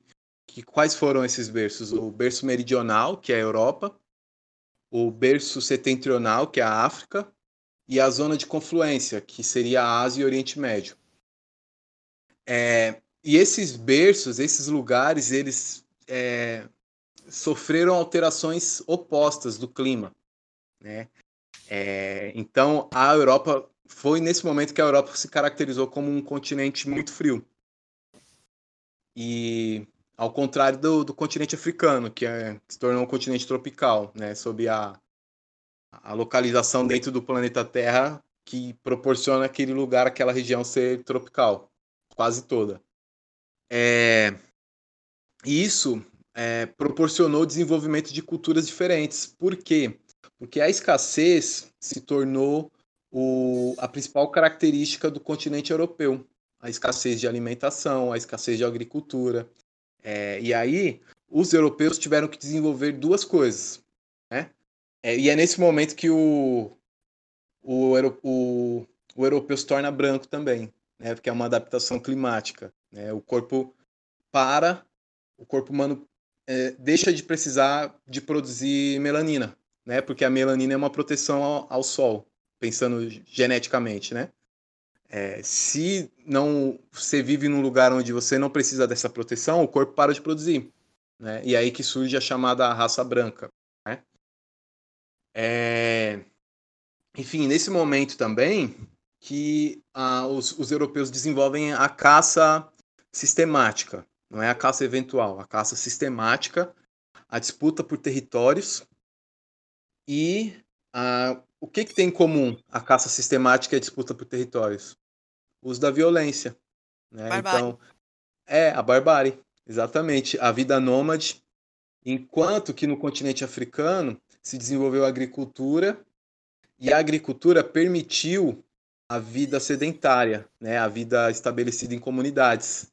E essa vida estabelecida em comunidades permitiu uma outra relação, inclusive com a natureza, que é a relação de sacralidade com a natureza, porque é da natureza que se retira a vida. Né? Então, se você for olhar as culturas africanas, mesmo que elas sejam distintas, elas têm um ponto em comum, que, que é o que ele vai chamar de unidade cultural africana, que ele vai chamar de unidade na diversidade. Elas têm alguns pontos em comuns. E um desses pontos comuns é a sacralidade da natureza, o que não tem na Europa. Né? Então, é, por que, que ele chama de berços? Que são lugares onde a humanidade renasce, né? Onde a humanidade nasce novamente. Então são berços. E são berços opostos. Valores opostos nascem na Europa, valores opostos nascem na África. É, e esses valores estão, por exemplo, a guerra, né? A força bélica, que era uma necessidade dos europeus. Os europeus só desenvolveram porque era uma necessidade deles. Então, quando essa era glacial cessa e esses esses dois berços se encontram novamente, o berço meridional está em desvantagem nesse sentido, porque ele não desenvolveu armas, não desenvolveu a cultura da guerra, não desenvolveu a cultura do domínio do outro por própria sobrevivência, né? Então é esse momento. E esse momento, quando eles se encontram, é o que a gente, a gente chama de colonização. Né? Então, existe uma. E o, o Diop, ele é questionado porque ele vai explicar as coisas através da cultura ele vai dizer que ele está dando uma, uma explicação cultural, né? Que os europeus uhum. historicamente têm esse comportamento porque faz parte da cultura deles. Mas não que seja determinismo, não quer dizer que toda pessoa branca, pensando cientificamente, é, tem o gene da violência, não é isso. Mas as Você culturas europeias. Só o do Neandertal mesmo. É, só o do Neandertal. Aí eu penso o Augusto fala, adoro assim. É, eu tô tentando ser polido, né? Não, gente, é, mas aí a, a ciência ela não é polida. Ela... Não, sim. É... Eu tô falando alguma mentira, você que é também um cientista aí do, do tempo, né? Eu tô não, falando alguma mentira? Não, eu concordo. Eu acho que a gente não pode não, não, não é no... concordar, não tem, não tem discordar do, do fato. Quem concorda. Quem do fato é os doidos. É, é os presidentes aí. Quem, quem concorda dos, dos fatos, discorda dos fatos são os presidentes. É. Não, gente, Homo nossa... sapiens sapiens, 100% aprovado, garantido? Só não, o presidente da República do Brasil é um, homo, é um homem, um homem de Neandertal que aprendeu a falar português. Só isso. Assim, eu acho que o homem de Neandertal ainda tem algumas habilidades assim. Porque pensa, o homem de Neandertal, ele tem o cérebro maior, mas ele também é mais forte. Como é... que esse homem não consegue fazer uma flexão? Como ele toma uma facada de mentira? É assaltado com arma de fogo. Ele apanha das pessoas se ele é mais forte. Pois é, né? Então a gente tá fazendo o quê? Tá desrespeitando o homem de Neandertal, comparando o Bolsa de Cocô com o homem de Neandertal. Porque eles são especialistas em matar. Porque eles Exato. tiveram que ser. Já o, o presidente Bolsa de Cocô, ele não é especialista em matar, porque ele só toma prejuízo. Todas as brigas que ele participa, ele perde. Só ouvir verdades. É foda, né, mano? É, né? cara. Então ele não tem nem o vigor físico do homem de.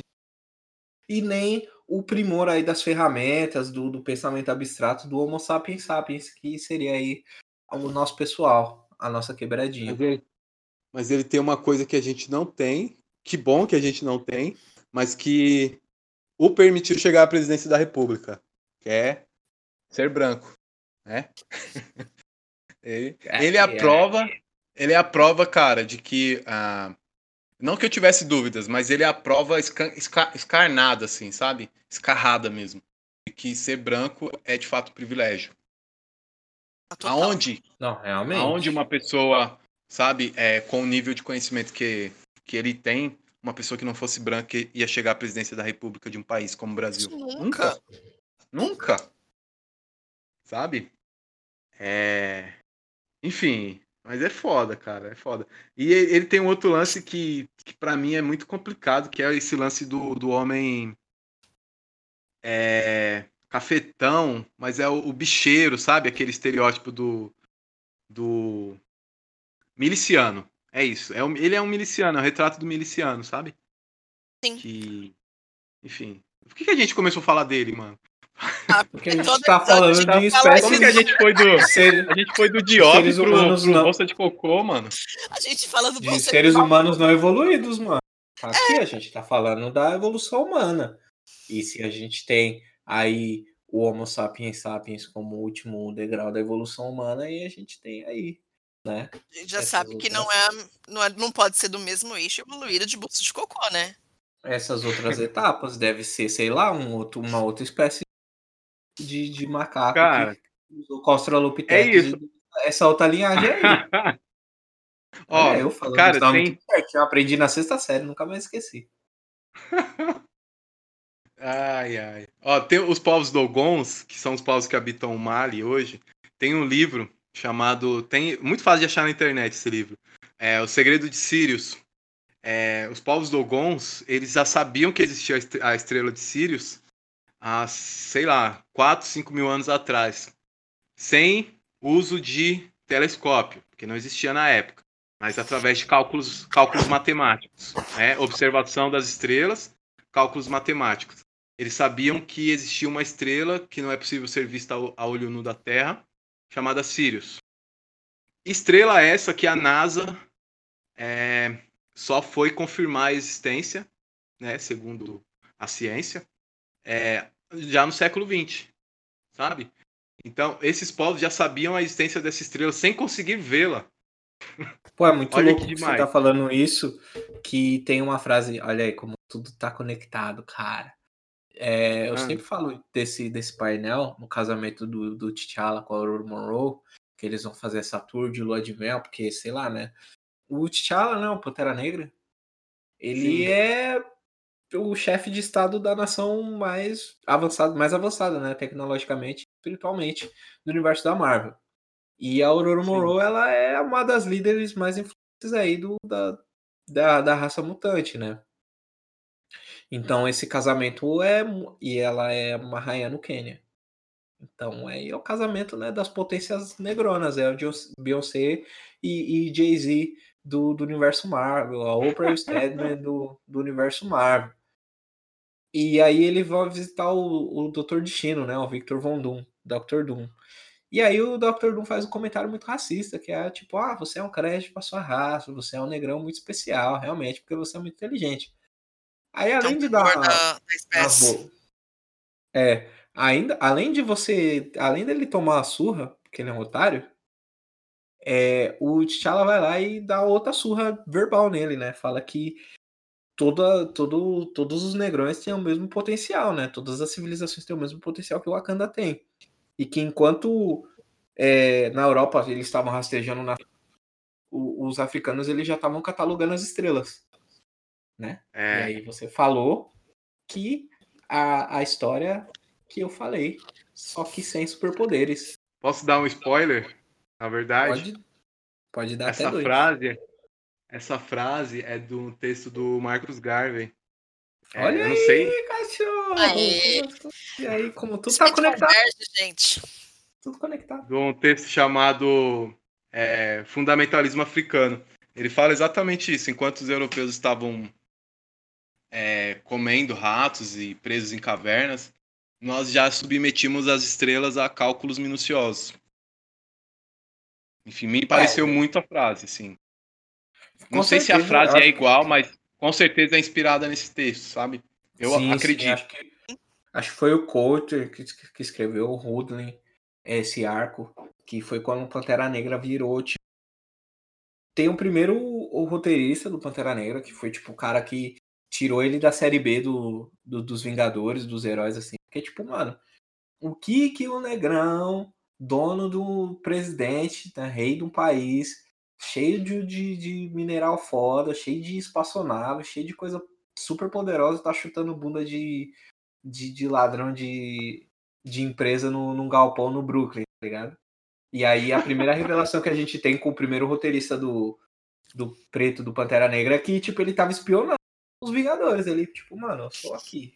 Rei do país. Me diz. Eu sou muito foda. Soberano. Aqui tem um monte de, de, de gente que solta raio pela mão. O que, que eu ia estar tá fazendo aqui com vocês se não espionando e defendendo interesses? E aí a gente vê, tipo, mano, o Pantera Negra com uma agenda própria, tá ligado? E aí sai desse, desse estereótipo, né, do, das civilizações não europeias, onde você tem sempre ou um mineral, um recurso a ser explorado que faz com que essas civilizações sejam grandiosas, né?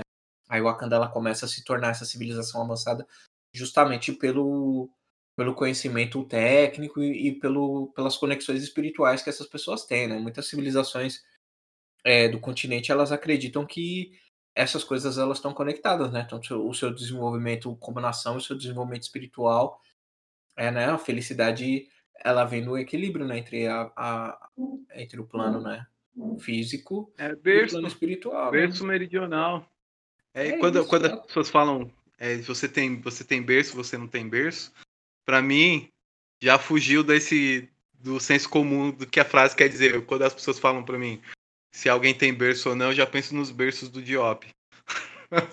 eu tenho berço. É... Então é, vem desse lugar, né, mano? Sim. Cara, e é isso. Precisa uma pessoa preta começar a escrever. Hum. Virar, se transformar, é, alcançar esse potencial, né? De, de ser essa figura tão representativa, assim, o povo preto, né, mano? De ser essa potência, né, mano? Não, não só uma nação que é, ali dentro dos quadrinhos, né? Copia o meu país, um dos meus países favoritos, um é a Etiópia, que resistiu bravamente às invasões, e o outro é o Haiti, que se transformou, né? Sim. Que é o único país onde a escravidão acabou na base do tiro porrada e bomba, né? Tipo, Sim. não assinaram, assim, as pessoas mataram mesmo as pessoas que estavam lá, e o Haiti venceu todos os grandes exércitos, né, da do período colonial. Não, venceu Napoleão, velho. Napoleão, sabe? Né? É. Mas, Mas isso, sabe, é isso, né? E aí sofre os efeitos, tanto o Haiti quanto é, a Etiópia sofrem a represália sobre essas resistências, né, mano? Até hoje. Não, exato. Sofrem essas resistências e, sei lá, você estava falando um pouquinho antes do, do Pantera Negro. Por isso que é tão importante a gente contar a nossa própria história. Só a gente vai entender, só a gente vai dar valor naquilo. Sim, sim. Mas é, a gente tem que pensar meios alternativos de contar a história, né? Porque, é, por exemplo, e aí não só quem é da história contar a história, né? É, tem a diferença entre história com H e história com E, Sim. né? Então a gente tem que aprender a contar histórias com E que contem a nossa história. né? Não dá para desassociar as coisas. É... Sim, né? Da mesma forma que. E, e transformar isso, né? Não, o Pantera, o Pantera Negra é isso. Dominar nossos é uma imaginários, né, mano? Que conta a história. É uma histó- história com E que conta a história com H. Né? Lovecraft Country, a mesma fita, né? Pelo série. Exatamente. Não, a série é nessa vibe. Assim, o livro é mediano, o livro é bom. Eu gosto do livro, mas ele é mediano.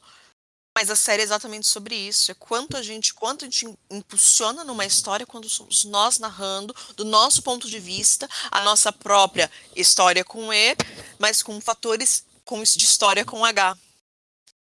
E É Lovecraft serve de uma forma assim brilhante. Ter É essa isso. habilidade é fundamental, cara. Ter essa habilidade é fundamental. Exato. E vão lá ouvir o podcast do, do, do Lovecraft se você não ouviu ainda. Eu não vi ainda. Eu vou ouvir. Então vai lá ouvir que é Vai, muito bom. as- escuta e assiste a série junto. Exato. Cara, Escuta um episódio. tá. Eu não assisti nem ouvi, eu só tô ouvindo falar. Tô igual o Zeca Pagodinho. Só ouço falar.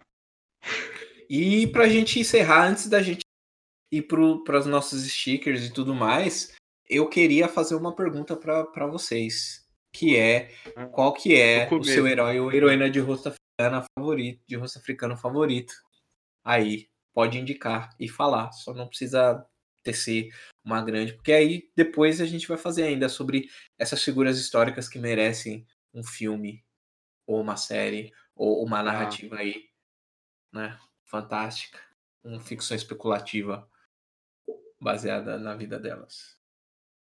Porra, Ah, mano. pode começar, Tá gente. muito difícil, velho. Ah, eu tenho Ah, não, alguns. pode falar quer, fa- quer falar primeiro, Kelly? Não, tô pensando ainda. Eu também. Geralmente o mais falador a gente deixa pro final. Putz, mano.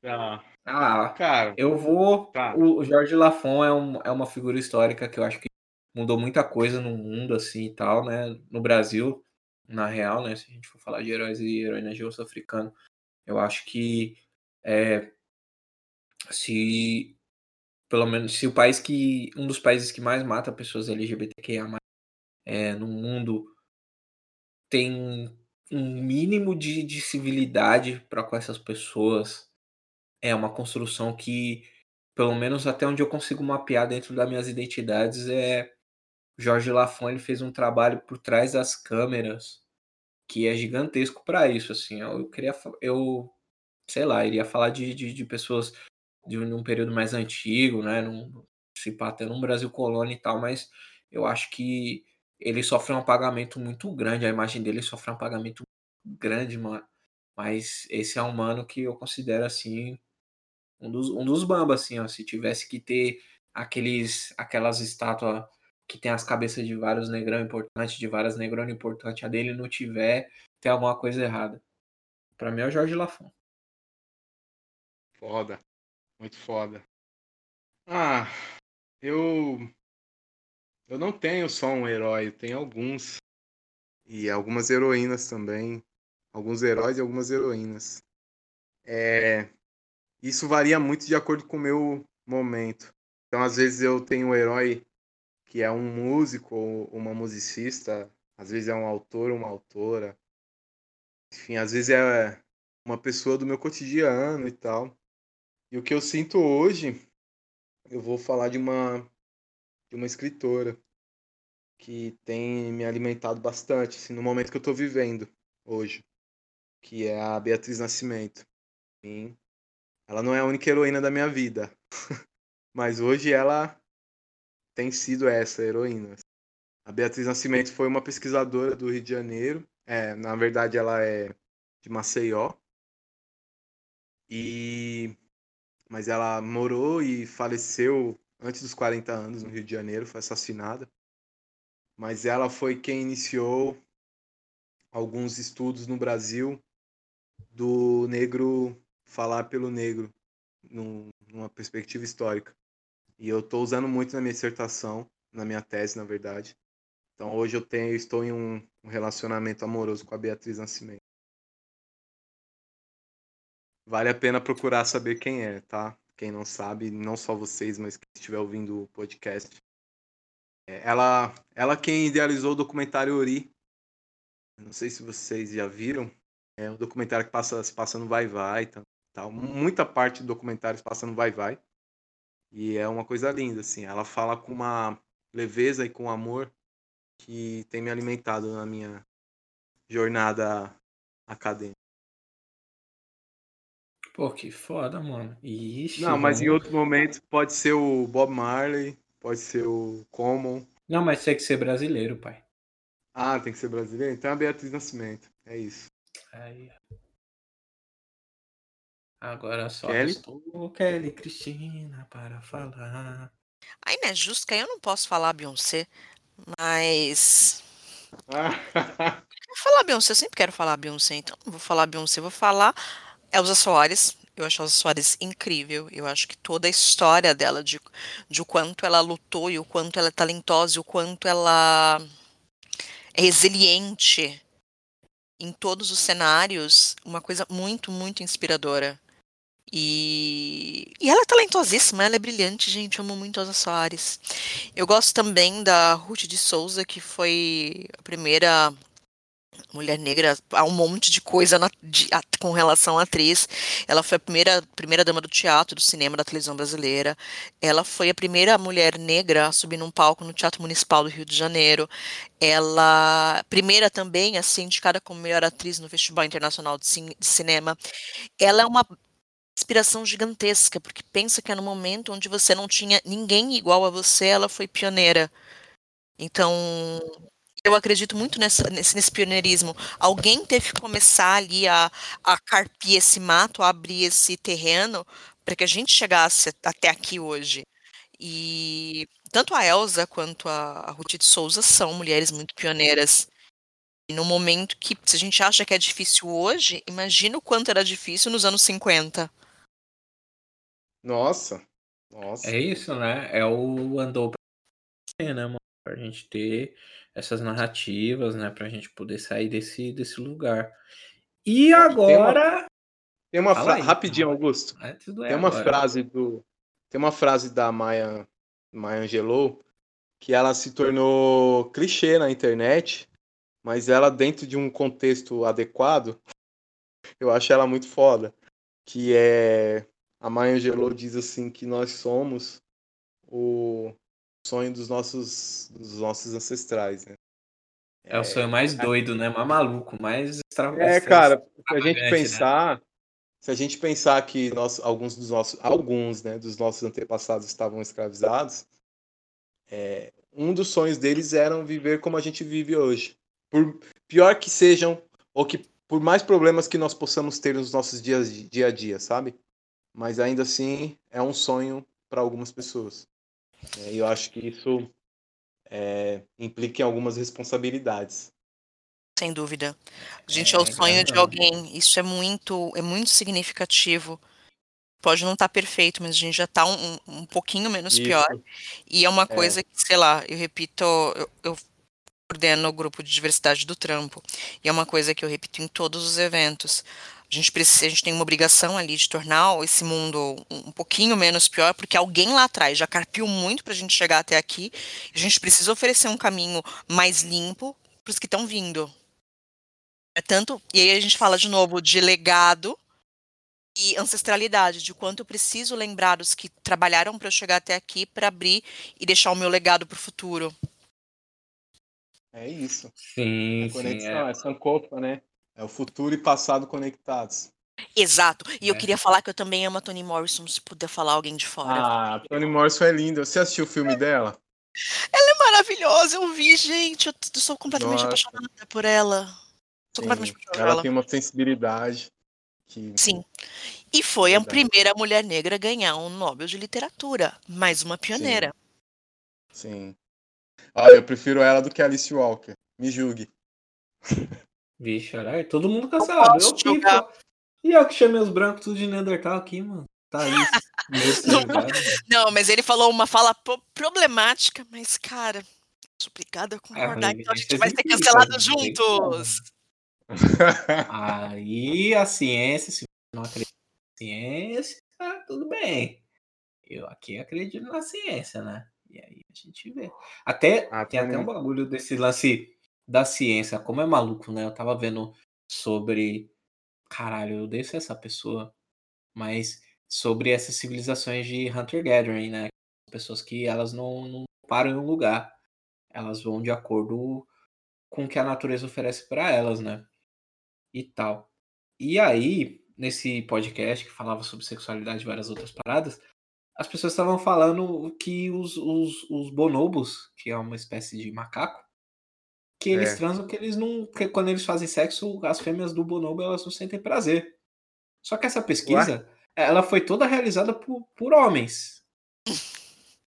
E aí, quando chegou as mulheres lá no campo de pesquisa, aí os caras, as mulheres pegou e falou, tipo, caralho, mano, vocês estão vendo as, as macacas aí vivendo o sonho mais selvagem delas aí, transando loucamente e tudo mais, e, e tendo orgasmo e se sentindo prazer pra caralho.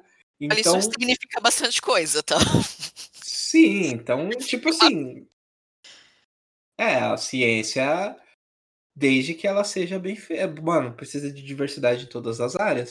Porque senão a sua pesquisa ela não, não tá da hora. Se você tem um viés de confirmação para sua pesquisa, ela já começou errada. Você já não pode confiar nela. Então, confie na ciência, Exatamente. mas confie na ciência bem feita, né? A ciência mal feita ela não é ciência, ela é achismo. E vamos lá pros stickers. Vamos pros As- stickers. as- Vamos passar vergonha vamos outra vez, né? Porque a gente passa vergonha todo podcast. Os stickers, ô Doug, aqui eu gosto de sem. Eu gosto da- das pessoas com emoção. São as figurinhas do WhatsApp, né? Aí você fala quais as que você tem mais usado recentemente e tal. Pode ser uma fileira, pode ser uma- um número que você tem aí na sua cabeça. Eu vou falar para te explicar mais ou menos. Eu recebi, eu tava muito chateado, muito chateado não, eu tava esperando e ainda tô esperando o e-mail de uma pessoa. E aí essa pessoa ela não é uma pessoa muito responsável. E, e ela não é uma pessoa pretinha que nem nós. Aí eu tava conversando com a Larissa Araújo da Afropausa e ela me mandou uma foto. Uma foto de uma caixa de um sabão em pó. E o nome do sabão em pó é assim. E aí eu, tipo, nossa, essa pessoa é mais responsável. Pá, não sei o quê. E aí na propaganda da caixa tá escrito branco é assim. Aí eu fui lá e fiz essa figurinha. Se vocês quiserem, é só me Boa! chamar no WhatsApp. Por favor, eu preciso disso na minha vida. Aí tem essa, branco é assim. Aí tem uma que é o logo do, da Visa, né? Só que aí tá escrito Visão, que achei genial também. Aí quando você, tipo, é o, Visão é o fax do brasileiro, né? É, Hum, tem o Ed Murphy com Axel Foley fazendo sinalzinho de ok. Tem mais uma autoral minha que vocês já conhecem, que é o Harry Potter Bitch. E tem a Axé, que é a mãozinha pedindo benção, do mesmo jeito que a gente É. pede benção, no caso de candomblé. sim, sim. Essas são as minhas figurinhas. Aí você pode falar as suas, se você quiser. Quer falar primeiro, Kelly? Ou eu? Vamos lá. É que o Augusto, por vezes, que me pegou das figurinhas, eu falo, cara, não tem como falar essas figurinhas aqui que eu, que eu coloquei, que é tudo zoada, mas enfim. Hoje eu tô com figurinhas melhores. É uma. A primeira é um Malcolm X dando risada. Segunda Com é uma. Martin Luther King? Com Martin Luther King? Tenho essa também, mas eu tô só com. Essa porque eu tô usando, eu tô só, é só o Malcolm X. É tipo, é o recorte dessa. Tinha. A outra é a Rihanna apontando, assim, tipo.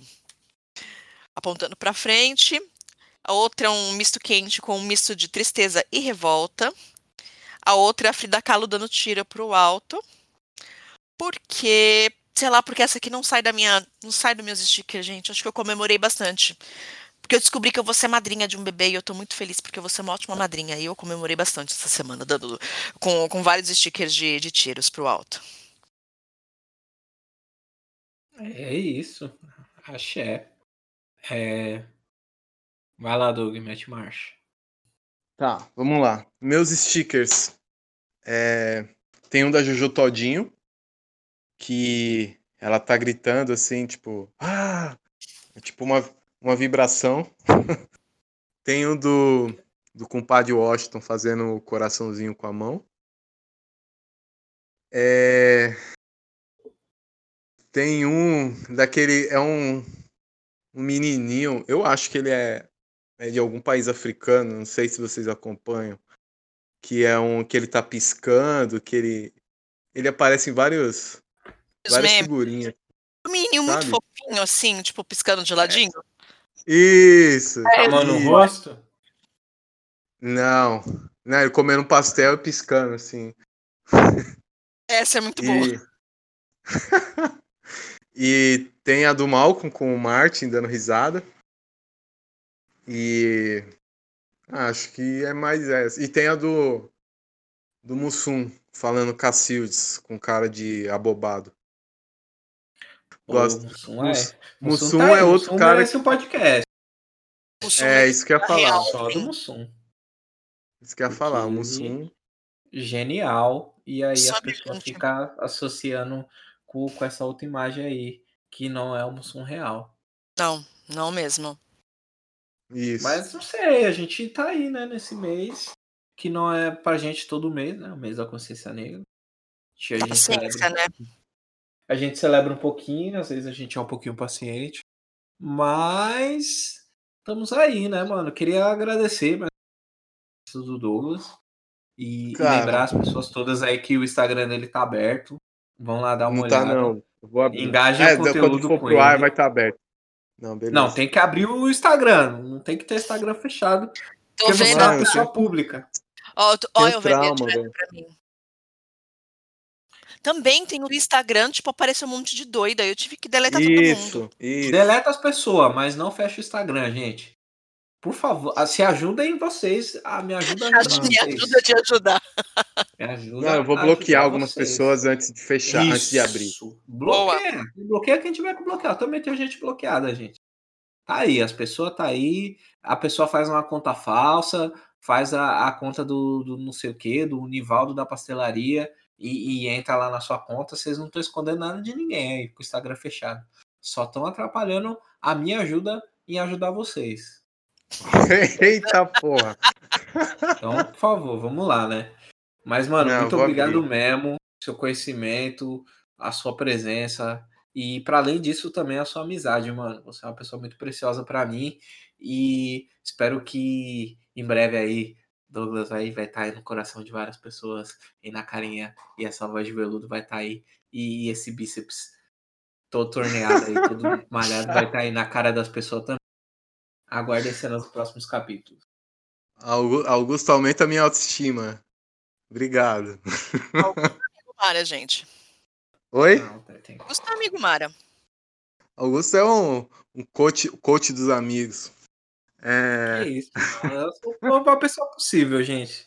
Eu só falo a verdade aqui. Vocês são maravilhosos. Eu só lembro vocês o que vocês realmente são. Mas é isso, gente. Muito obrigado. É, e você também que tá ouvindo aí, você é muito bonito, bonita, bonite, maravilhosa. É uma pessoa iluminada e feliz. Espero que tudo dê certo nesse seu ano. Que o coronga acabe logo e que você já saia de casa com aquela vacinona no braço para abraçar quem você ama e quem ama você de volta e quem cuida de você e quem você cuida. Somos Osso Africano e até a próxima. Dá tchau aí todo mundo. Tchau, gente.